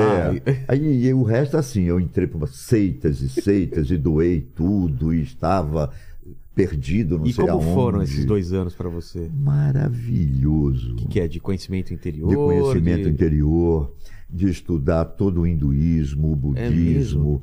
Lá que na verdade eu fui que, que eu fui conhecer mais Jesus, as palavras de Jesus do Novo Testamento, tudo lá. É mesmo? Eu lá na Índia? na Teve que ir Índia. pra Índia pra... Olha só. Foi Me- foi um mergulho mesmo Foi um, que você fez. Nossa. Aí você vai me perguntar, ah, mas foi tudo assim leve? Não. A busca é, é dura, você mesmo? sofre muito, porque é você olhando para você o tempo Você todo. encontra uns demônios, você encontra uns... uma- É um coisas- horror. É mesmo? Nós somos um horror. Quando você começa a vasculhar... Nós somos o, o que. Aí eu fui entender o que, que é o anjo caído, entendeu? O que, que é esse que cai, né? Entendi. Nós somos. É um segmento que nós temos que passar. Nós temos que vir até aqui para depois retornar agora por livre e espontânea vontade. Agora eu subo aqui. Agora eu vou saindo disso. Entendi. Mas eu, chego, eu tenho que chegar aqui. Então, mas você tem que se ver. Vigiar, o famoso vigiar. Sim. Vigiar quem? Vigia você. Porque o problema está aí. O problema não está eu apontando você. Isso é muito fácil. Né? Eu aponto para o Paquito. Paquito ali. Né? Não. O problema está em mim. Na verdade, é, tudo que a- que a gente comenta do outro é reflexo meu. É. Nós somos. é, é, falamos sozinhos, entendeu? Na verdade. Porque tudo que eu estou falando para você, se eu estou criticando você, se eu estou falando de alguma coisa, é só o que eu posso se tá- falar se, se o que a pessoa tá fazendo te incomoda tanto, é porque você tem algum porque problema em relação àquilo. em né? relação àquilo. Então eu tenho que olhar para mim. Tira a trave do teu olho, né? Exatamente. É, entendeu? mas é isso mesmo. É isso que é legal. Agora, é dolorido, é muito dolorido. Teve horas lá que eu falava, não quero. Dói o corpo, dói fisicamente, Fisicamente. dói. E não, sem tomar nada, não tomei chá para nada, não tomei comprimido, não fumei nada, não, não teve nada lá, não tinha nada, Entendi. nada. Você e você só. Era eu comigo mesmo. E a presença daquele homem que eu vi, coisas impressionantes, É? assim. ah. Tipo o quê? Tipo, Daquele mesmo que você encontrou na rua? é, Ah, é? Ah, ele, ele era uma coisa esquisita, mas também não era de falar nada não, tanto que eu voltei, na verdade, porque ele falou, agora já está na hora de eu viajar. Ele? É, ele falou, Ah, e tá. vocês todos vão embora para casa de vocês, Ah, é? não criem nada, não falem meu nome, me esqueçam. Tudo que eu tinha que passar para vocês já foi passado, agora é vocês, caminha, Olha só. caminha. Esqueçam. Não que que você- abra nada, não abra escola, não abra Ah, é? Não é pra criar não é pra uma criar, religião? não, uma- não existe, isso é prisão. Ah. Tudo é prisão, porque tudo se organiza. Organizou, dançou. Entendeu? E o que, que você viu dele, assim, que você Ah, ficou Eu vi impressionado? coisas impressionantes, assim. É, é, a duplicação da- do alimento. Você viu isso? Menino de Deus. Foi a primeira vez que eu saí com ele. Aí eu passei a ser o quarto, que, que eram dois com- e ele. Eu passei a ser o terceiro cara que andava com ele. Entendi. né? Viajei a Índia toda, pá. Um dia ele, ele foi, saía, né? Ia na casa das pessoas, assim. Chegou na casa de, um- de uma senhora que morava sozinha, vinha almoçar. Aí lá tinha, tudo deles lá é muito travessinha, travessinha, travessinha, né? Tudo pouquinho. Só para ela, ela tinha feito o almoço dela. Pouquinho, pouquinho, pouquinho, pouquinho. Aí ela já conhecia ele, né? Trouxe os pratos, colocou pra gente. Três olhou- homens e mais falou- ele. Quatro homens ali Isso não dá pra nenhum comer direito.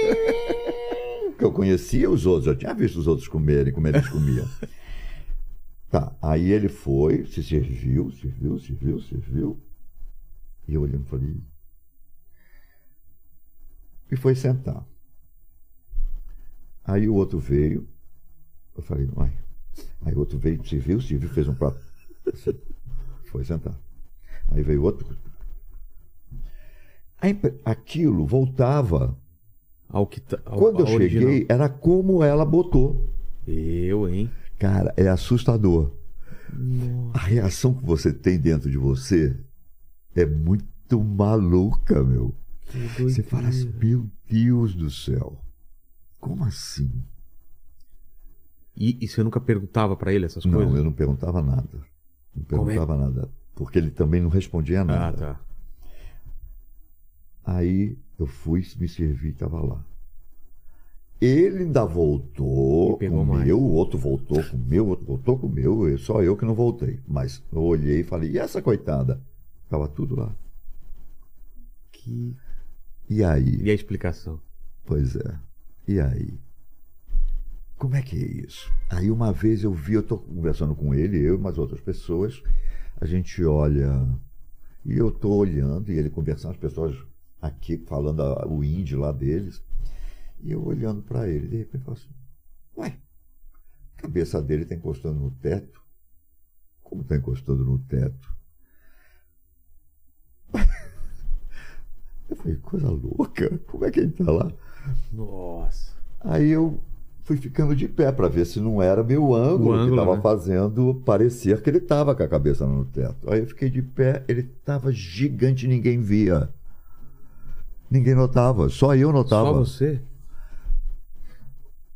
Aí um pouco para dizer assim que não que não não era loucura minha, o cabelo dele grudou ali numa coisa ali no teto assim, negócio de luz ali Sei, no teto sei, assim. lustre. grudou aqui.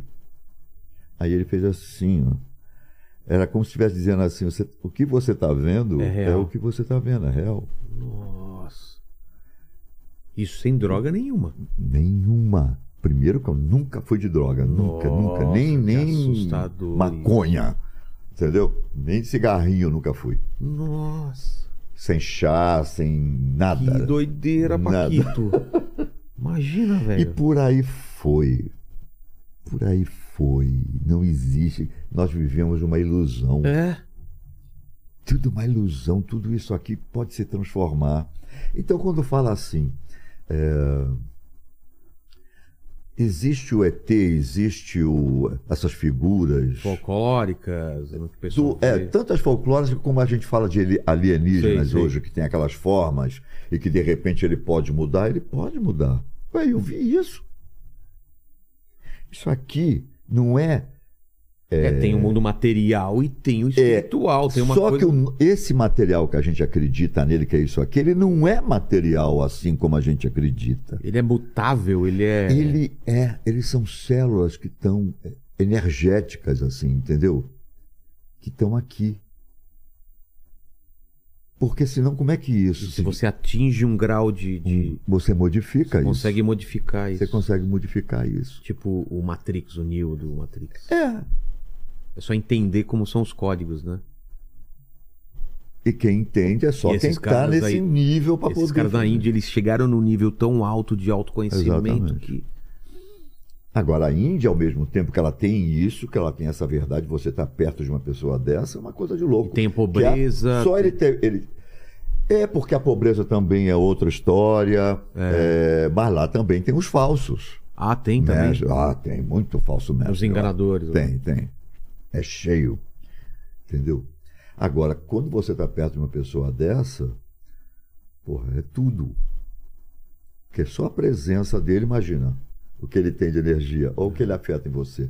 Aconteceu uma coisa comigo muito interessante. Depois que eu voltei, que eu já estava na minha casa lá em Goiânia, já tinha construído, já estava morando na casa. Um dia, numa passagem de ano, de passagem de, de um Virada ano para o outro, de Réveillon, né?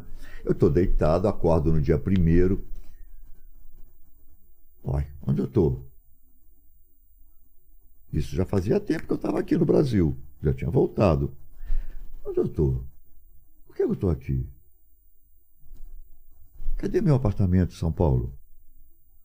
Cadê o teatro? Cadê os meus amigos de São Paulo? Ué? Eu estava vivendo num estado alterado sem saber que eu estava num estado alterado. Não entendi. É como se você tivesse voltado num tempo? Não, é como se eu tivesse. Eu estava num outro estado, vamos dizer que Você- estava num estado acordou? mais sutilizado, mais suave, que foi o que vim da Índia. Sei. E nesse dia é como se tivesse feito assim comigo. Ah, Me botaram na terra. entendi. Aí eu voltei para os meus valores.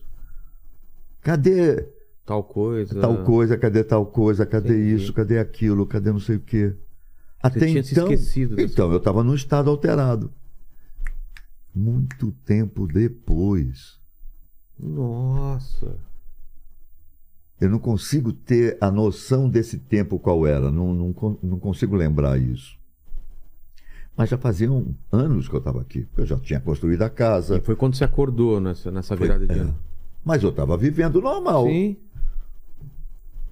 Você entendeu? Cara, que coisa louca isso. Deve ser uma sensação muito louca isso. É muito louca. Então o que eu vejo é assim, nós precisamos, eu acho, em geral, é, abrir a nossa visão. Acho que nós Abrir estamos com a visão muito aqui. É. né? Nós precisamos entender que nós somos seres cósmicos e não essa figurinha Mesquinha. onde a Terra está é. distante de mim, o planeta não sou eu. Eu sou o planeta. Eu estou dentro do planeta. O planeta não termina aqui. O planeta ainda sobe, vai até lá em cima. Então eu faço parte desse conjunto chamado Terra. Eu sou um terráqueo. Então eu tenho que começar a caminhar, né? Nasci no Rio, ok, sou carioca, mas sou brasileiro, mas sou sul-americano. E vou andando. Mas sou um terráqueo, mas sou cósmico, porque eu estou dentro do cosmos. Eu acho que se a gente começar a abrir isso, a gente começa a se tornar pessoas maiores, mais generosas, começamos a entender melhor como tudo acontece e não essas pessoas que nós somos ainda hoje, muito voltado para cá, um guerreando com o outro, um querendo a terra do outro, o dinheiro do outro, a coisa do outro, o momento do outro, né? Entender que nós não somos iguais, que nós somos diferentes, né? Senão teríamos uma digital igual em todo mundo e não É. temos. Começa por aqui, né? Nosso DNA, cada um é seu, com a sua história, né? E esse mestre, ele.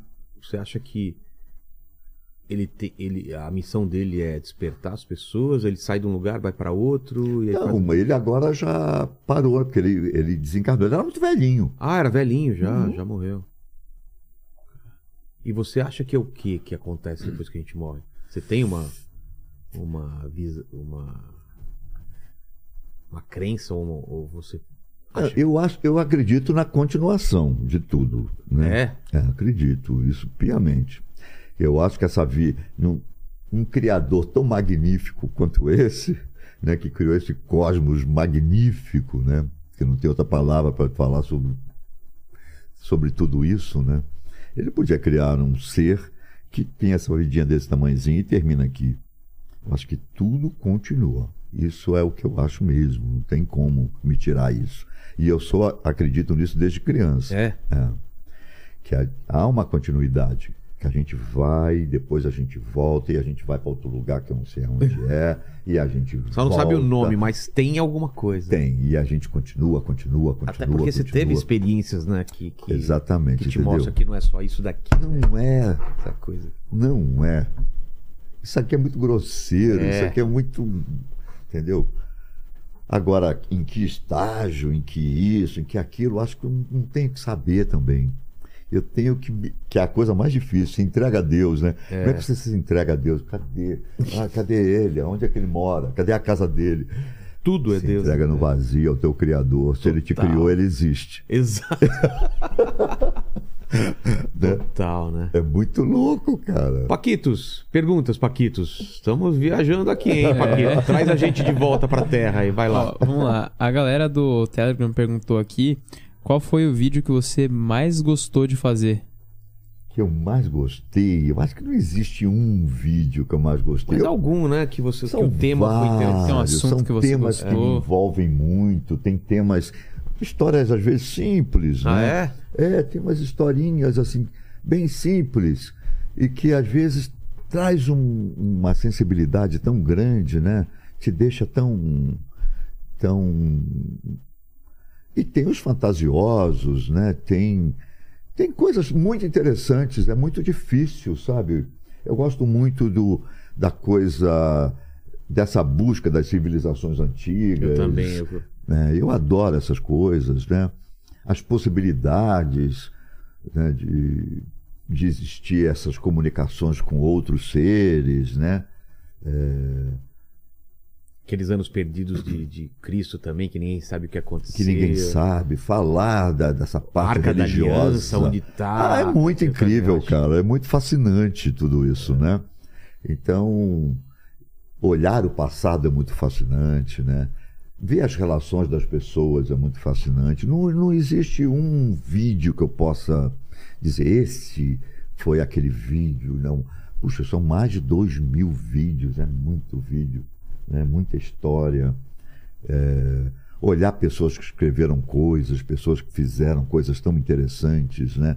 Seres que você vê a grandiosidade na alma deles, né?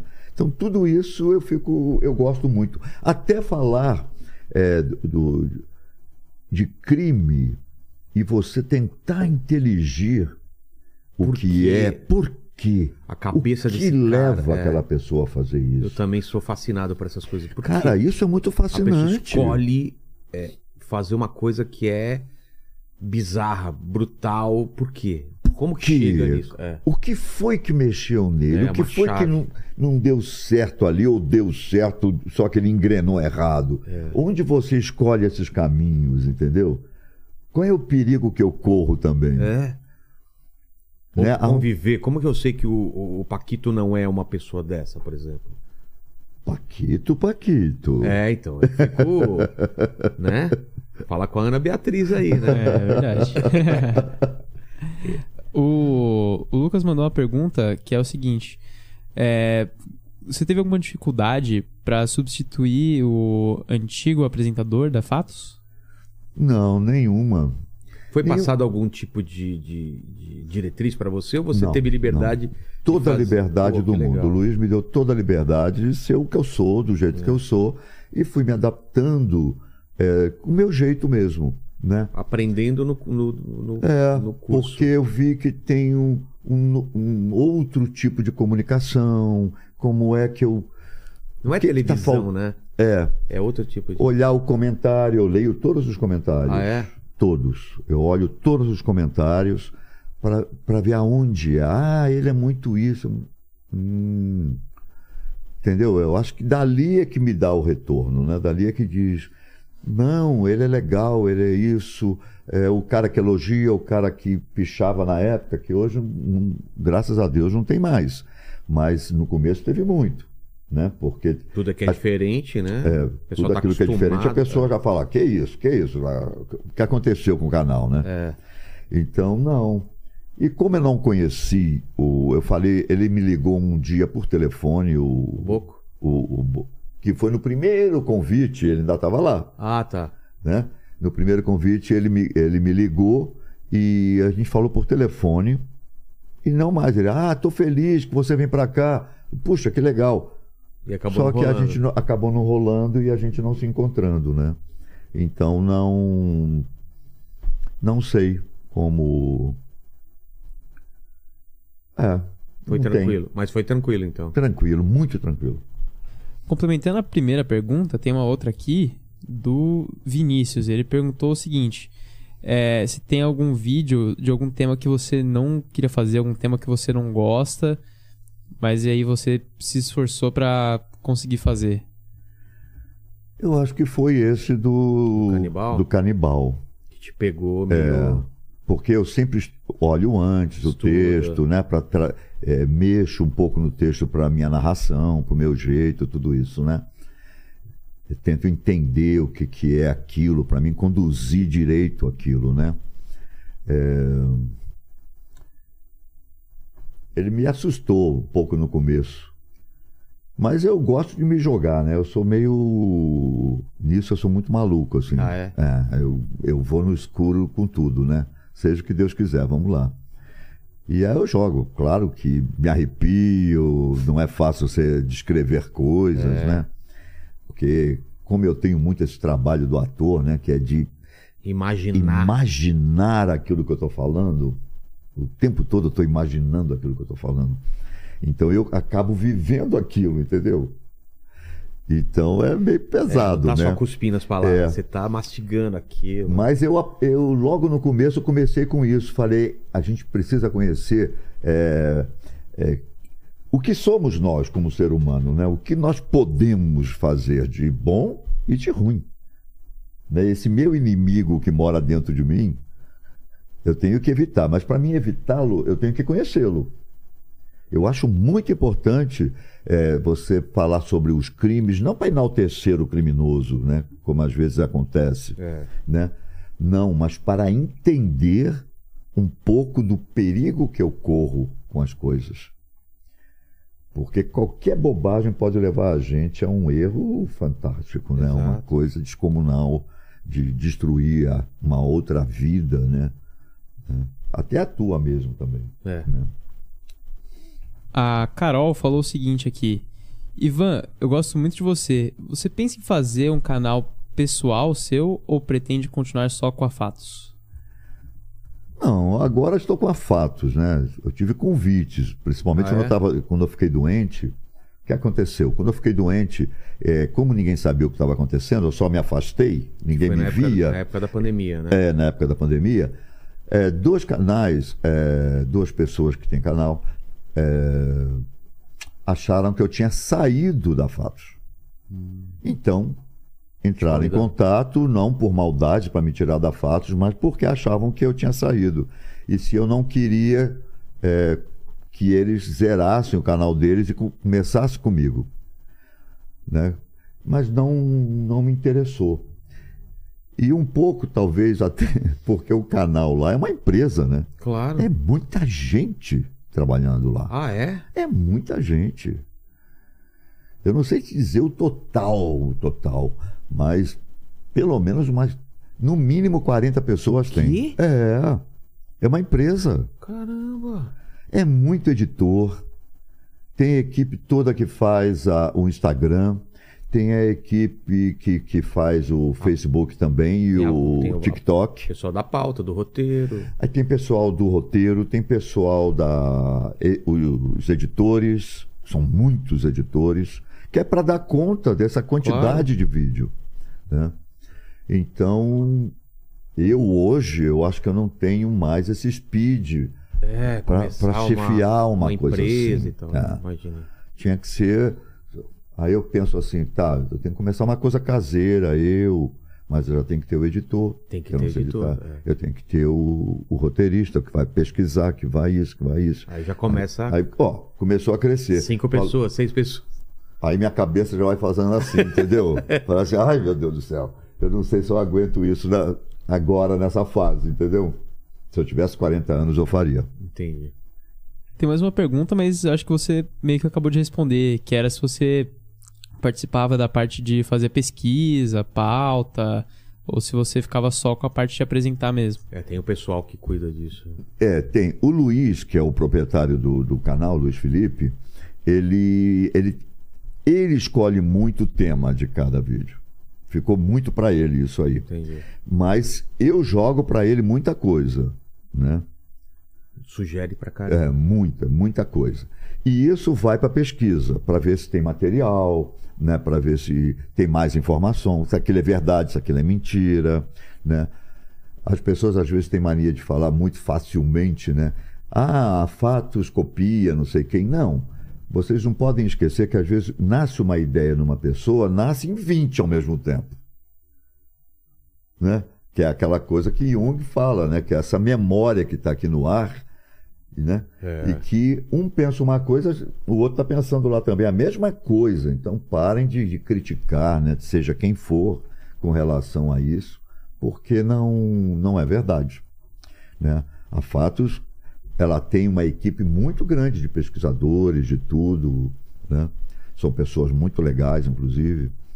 É, E depois vai para essa edição. Eu dou palpite no texto, eu dou palpite na edição, eu me meto em tudo. Ah, é? É. Que eu acho legal, que às vezes manda para um editor fora porque acumulou trabalho, aí, Aí ele não que entende pegar. direito a a Não pegada. entende aquilo que você fez. É. Aí você vai ver e fala assim, ué, o que aconteceu? Aquela brincadeira que eu fiz tinha que ter aqui por causa disso aqui, disso aqui, disso aqui, disso aqui. Tudo está interligado e às vezes a pessoa não está entendendo. Ela acha que aquilo pode jogar fora, foi uma brincadeira. Não, isso aqui é para fazer aqui. É. Né? E, e Ivan, você falou da que você ficou mal aí, a gente conversou antes. Como que foi essa essa Covid? Que A Covid, É. pelo amor de Deus. foi quando? Logo no começo? Foi em, não, foi em março do ano passado. Tá. Eu comecei a me sentir mal, mal, mal, mal. Aí fui atendido na numa dessas empresas aí e me passaram um tratamento em uma semana. E o tratamento não fez efeito nenhum, só piorei, É. piorei. E aí quando eu voltei, já era assim, a coisa já estava, o pulmão já estava para lá. É mesmo? É. Tava com. 80%. Cara. Você correu consegui- risco então mesmo de. Eu de cheguei na vida. portinha. Na portinha. É. E eu não fui entubado, olha que interessante, porque o hospital que eu fui, a médica responsável que estava lá na hora, ela, ela era minha seguidora no, na Fatos. E com um carinho imenso falou: olha, ele tem duas opções agora. Ou vocês arrumam que o hospital não tem essas máquinas de respiração, ou ele arruma isso agora, ou ele vai ter que ser entubado. O entubado é que é o problema. É? É. E se for entubado, eu não sei se você sai de lá. Putz. Foi, ela foi muito clara, assim. Aí o Luiz, inclusive, foi a pessoa que mais me ajudou, porque lá eu moro sozinho lá em Goiânia, né? Aí ele saiu com outras pessoas e conseguiram alugar essas máquinas. Eu tinha direito a apartamento, já fui para apartamento, já instalaram as máquinas, já comecei a respirar com essas máquinas. Nossa. E eu, eu acabei, né? Eu virei um, um negocinho chupado. Eu emagreci 15 quilos, 20 quilos em 15 dias. Nossa. Então eu já estava assim, mirradinho. A musculatura cai toda, você não respira, você não anda, você não tem força em lugar nenhum. Lugar nenhum. Você andar parece um, um zumbi. Né? A ideia de um zumbi. Uma coisa horrorosa, eu não desejo isso a ninguém. Ninguém. Entendeu? Que ninguém passe por isso. Deus Porque é, é lamentável você. Eu não, em nenhum momento eu vi a morte.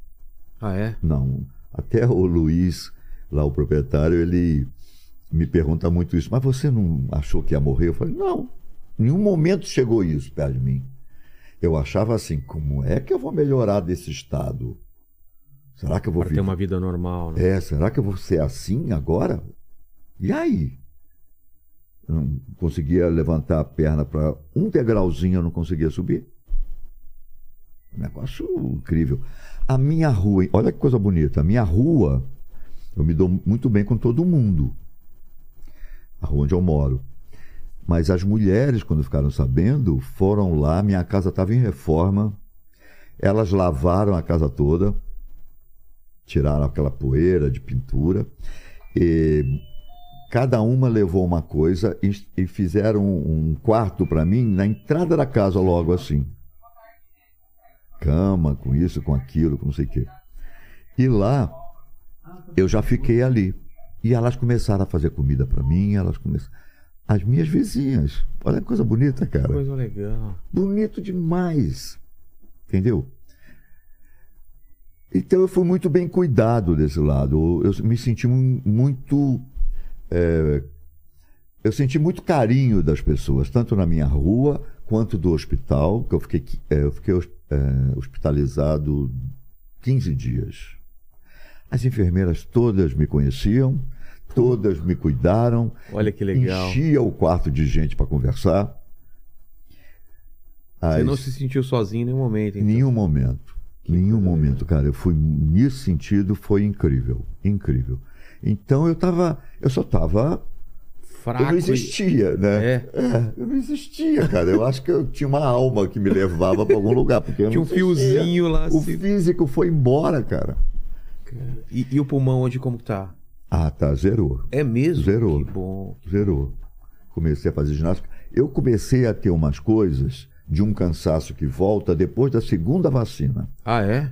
A segunda vacina, eu falei. Te derrubou? me derrubou. A memória piorou, eu tenho muito esquecimento. Que eu comecei a ter depois da segunda vacina.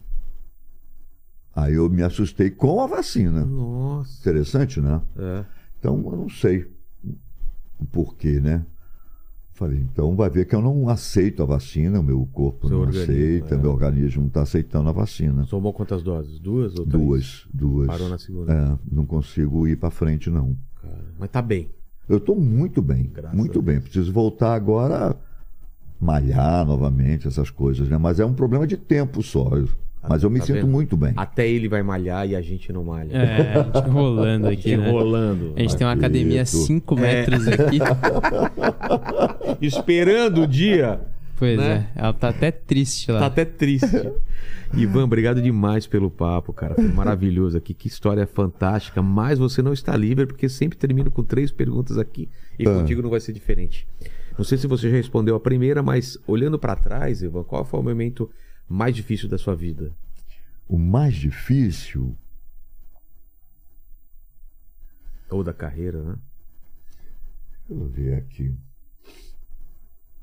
Da carreira, tem um momento que eu não sei porque ela me marcou demais, eu fiquei muito chateado. Uma vez eu estava no Rio de Janeiro fazendo um espetáculo. Foi o único espetáculo que eu voltei ao Rio para fazer. Que era o Visão Voador, que era um sucesso. E, e como eu ficava o dia inteiro sem fazer nada, só o teatro de noite, eu falei, ah, vou lá na Globo ver se tem algum papel em alguma novela, alguma coisa para me fazer lá. Aí eu fui, levei o currículo. E o, na época o diretor artístico era o Moacir Deriquem, um ator antigo aqui, né? E ele pegou o meu currículo, olhou e fez assim: Você fez isso? Você fez isso? Eu fiz. Você fez isso aqui? Você fez isso aqui? Isso aqui? Eu falei, gente. E eu ali, assim, pasmo, né? Por que, que ele está fazendo isso? Aí, quando ele terminou de olhar, ele pegou isso aqui, abriu uma gaveta, fez assim. Tof! Tum!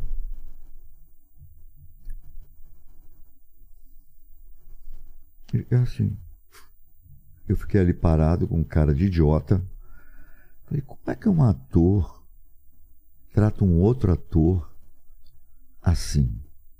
Por quê? Eu não conhecia ele, nunca tinha trabalhado com ele. Mas por quê? Ali foi um primeiro susto profissional, assim. E já. Não estava começando, né? Não. Pô, já tinha um currículo é, então. imenso já. Eu não entendi aquilo. Eu não sei o que passou com ele, não sei o que foi aquilo.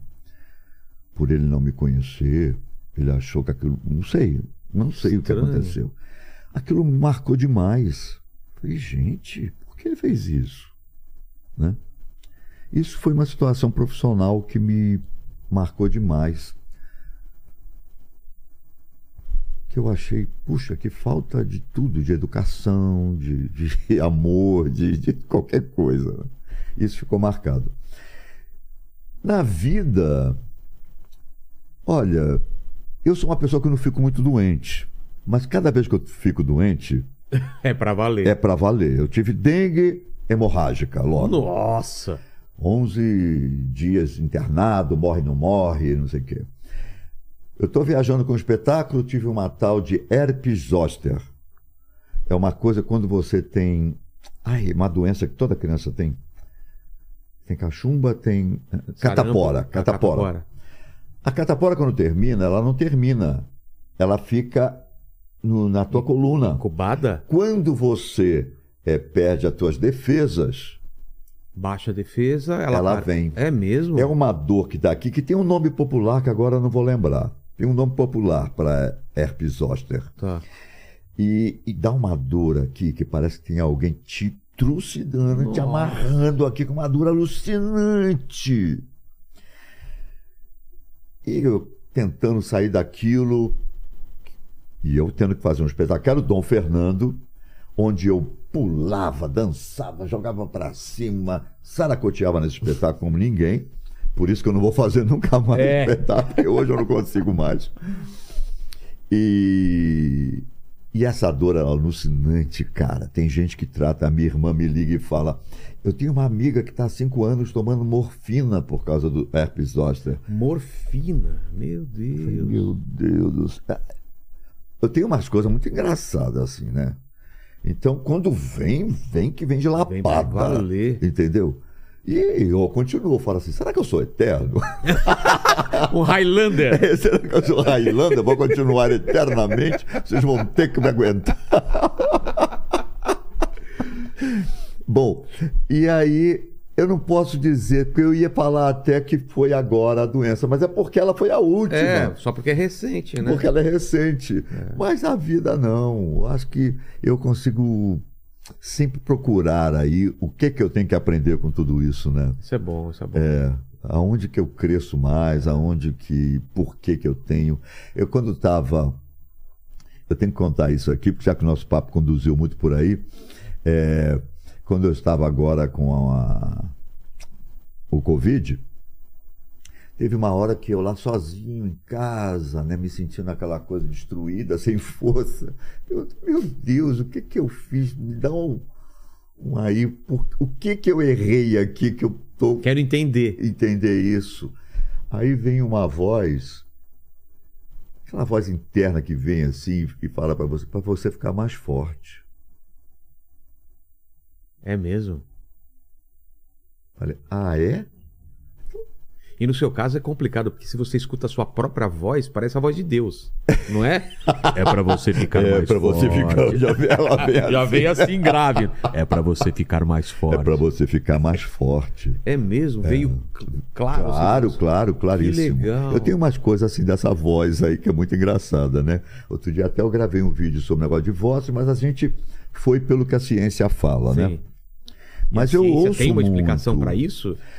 Eles eu têm, mas também uma voz, delas às vezes- batia muito comigo, não. Que às vezes você não tem certeza, tipo, eu pensei isso. Nunca te chamaram pelo teu nome, não tinha Sim, ninguém? sim. Pois é, era um pouco sobre Acontece isso também aí. contigo. Ah, muito, muito. E, a, e o vídeo é sobre essa, isso daí. É, sobre isso. Eu fiz um videozinho, mas é em cima das coisas que as pessoas têm de estudos, tudo isso.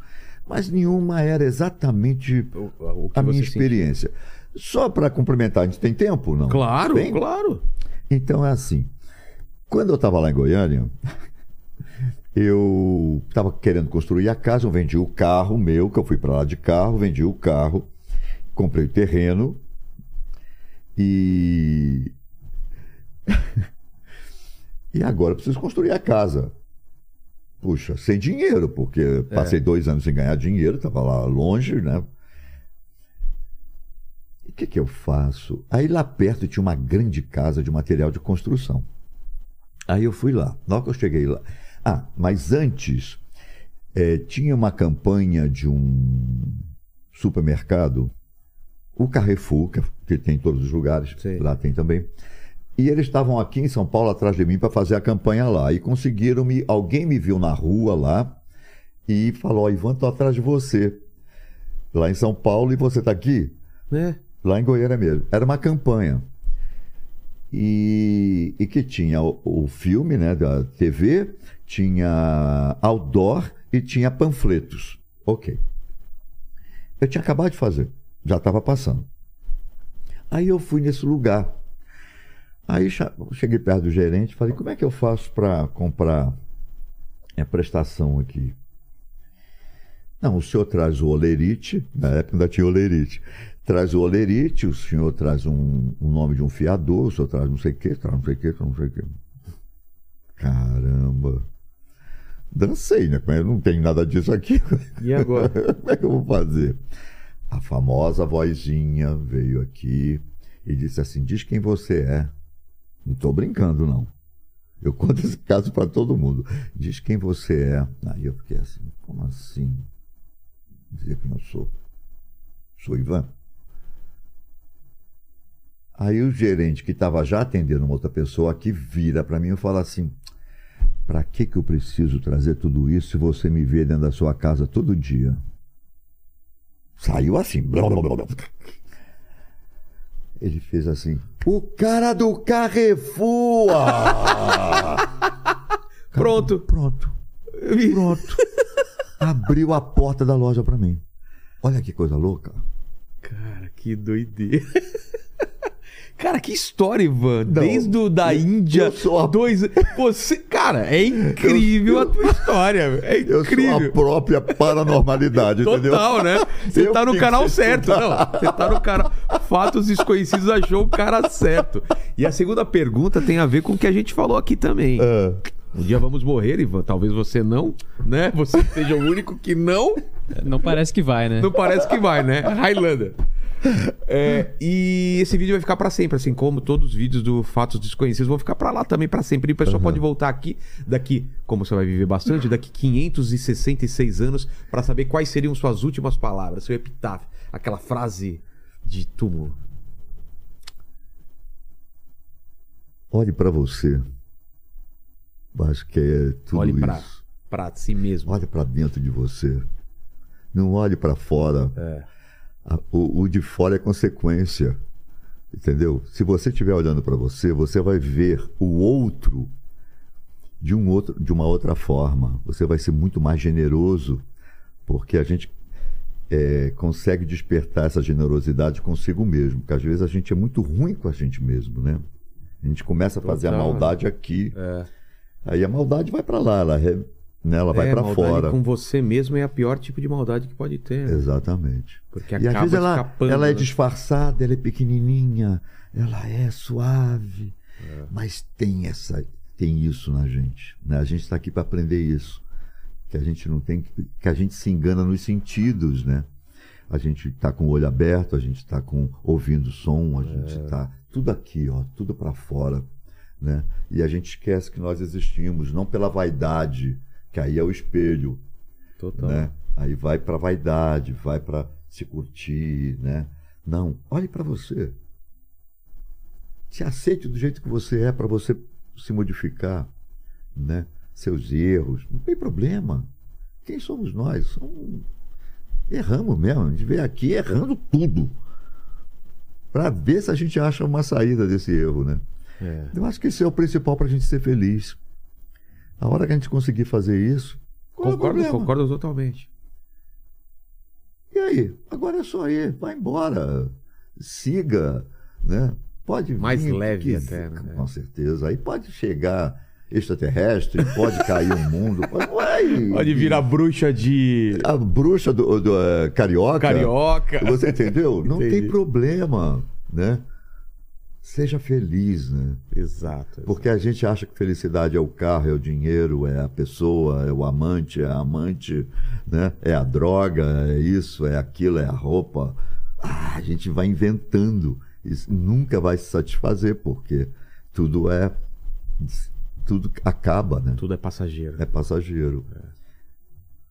Pô, obrigado demais por essa. Tá. E a terceira pergunta é se você tem uma dúvida. Você, é um ca- você tem um canal, você está num canal que responde as dúvidas, mas você tem alguma dúvida? Depois de todas as experiências que você teve? Faz algum questionamento? Ao mesmo tempo que eu, eu poderia dizer que eu não tenho, eu tenho todas elas. Imagino, né? Todas elas. Claro. Você sabe Claro. até que às vezes não vai ter a resposta, mas você se faz a, você faz a pergunta. Eu né? tenho um criador que eu não vejo. É. E eu tenho que me soltar nos braços dele e deixar ele dirigir meu carro, entendeu? É, né? exatamente. Então, eu tenho todas as dúvidas. Mas tem que ter. Tem que ter, né? Faz Esse parte é, da é- vida. é o, é o teu diesel, entendeu? É isso que te, te Te move. impulsiona, que te move. Concordo, concordo, Não é? concordo. São as dúvidas. Por que, que tem certeza? Por que, que você tem certeza disso, tem certeza daquilo? Se é do lado direito, se é do lado esquerdo, se é no centro, se é no oeste, centro-oeste. O que, que você sabe? Não sabemos nada, né? Nem 1%. Ivan, obrigado demais. Obrigado vocês que estiveram até aqui. Obrigado, Paquito. E pra você provar que teve até aqui, já deu o like. Agora é hora de dar like, hein? Se você esqueceu lá, dá um like pra ajudar Isso esse aí, canal. Deixa o seu like, se Se inscreve. inscreve no canal. Ativa o sininho, Ativa né? o sininho, vire membro para poder Exato. participar de todas as nossas lives. Provavelmente você já é inscrito no Fatos Conhecidos. Se não for, se inscreve lá também. É, se inscreve a gente também. quer chegar Se você perto... não é inscrito no Fatos Desconhecidos, você é uma minoria no mundo, né? Exatamente, 19 milhões, né? 19 milhões de inscritos. Aqui a gente está chegando em 1 milhão e 500 e você pode ajudar isso. Então ajude-nos, tá bom? E Com se você certeza. teve até aqui provando que você teve até o final da conversa, escreva Bruxa Carioca nos comentários. A gente sabe que você chegou até o final. Valeu, Ivan. Valeu, obrigado todo mundo. Até mais. Tchau.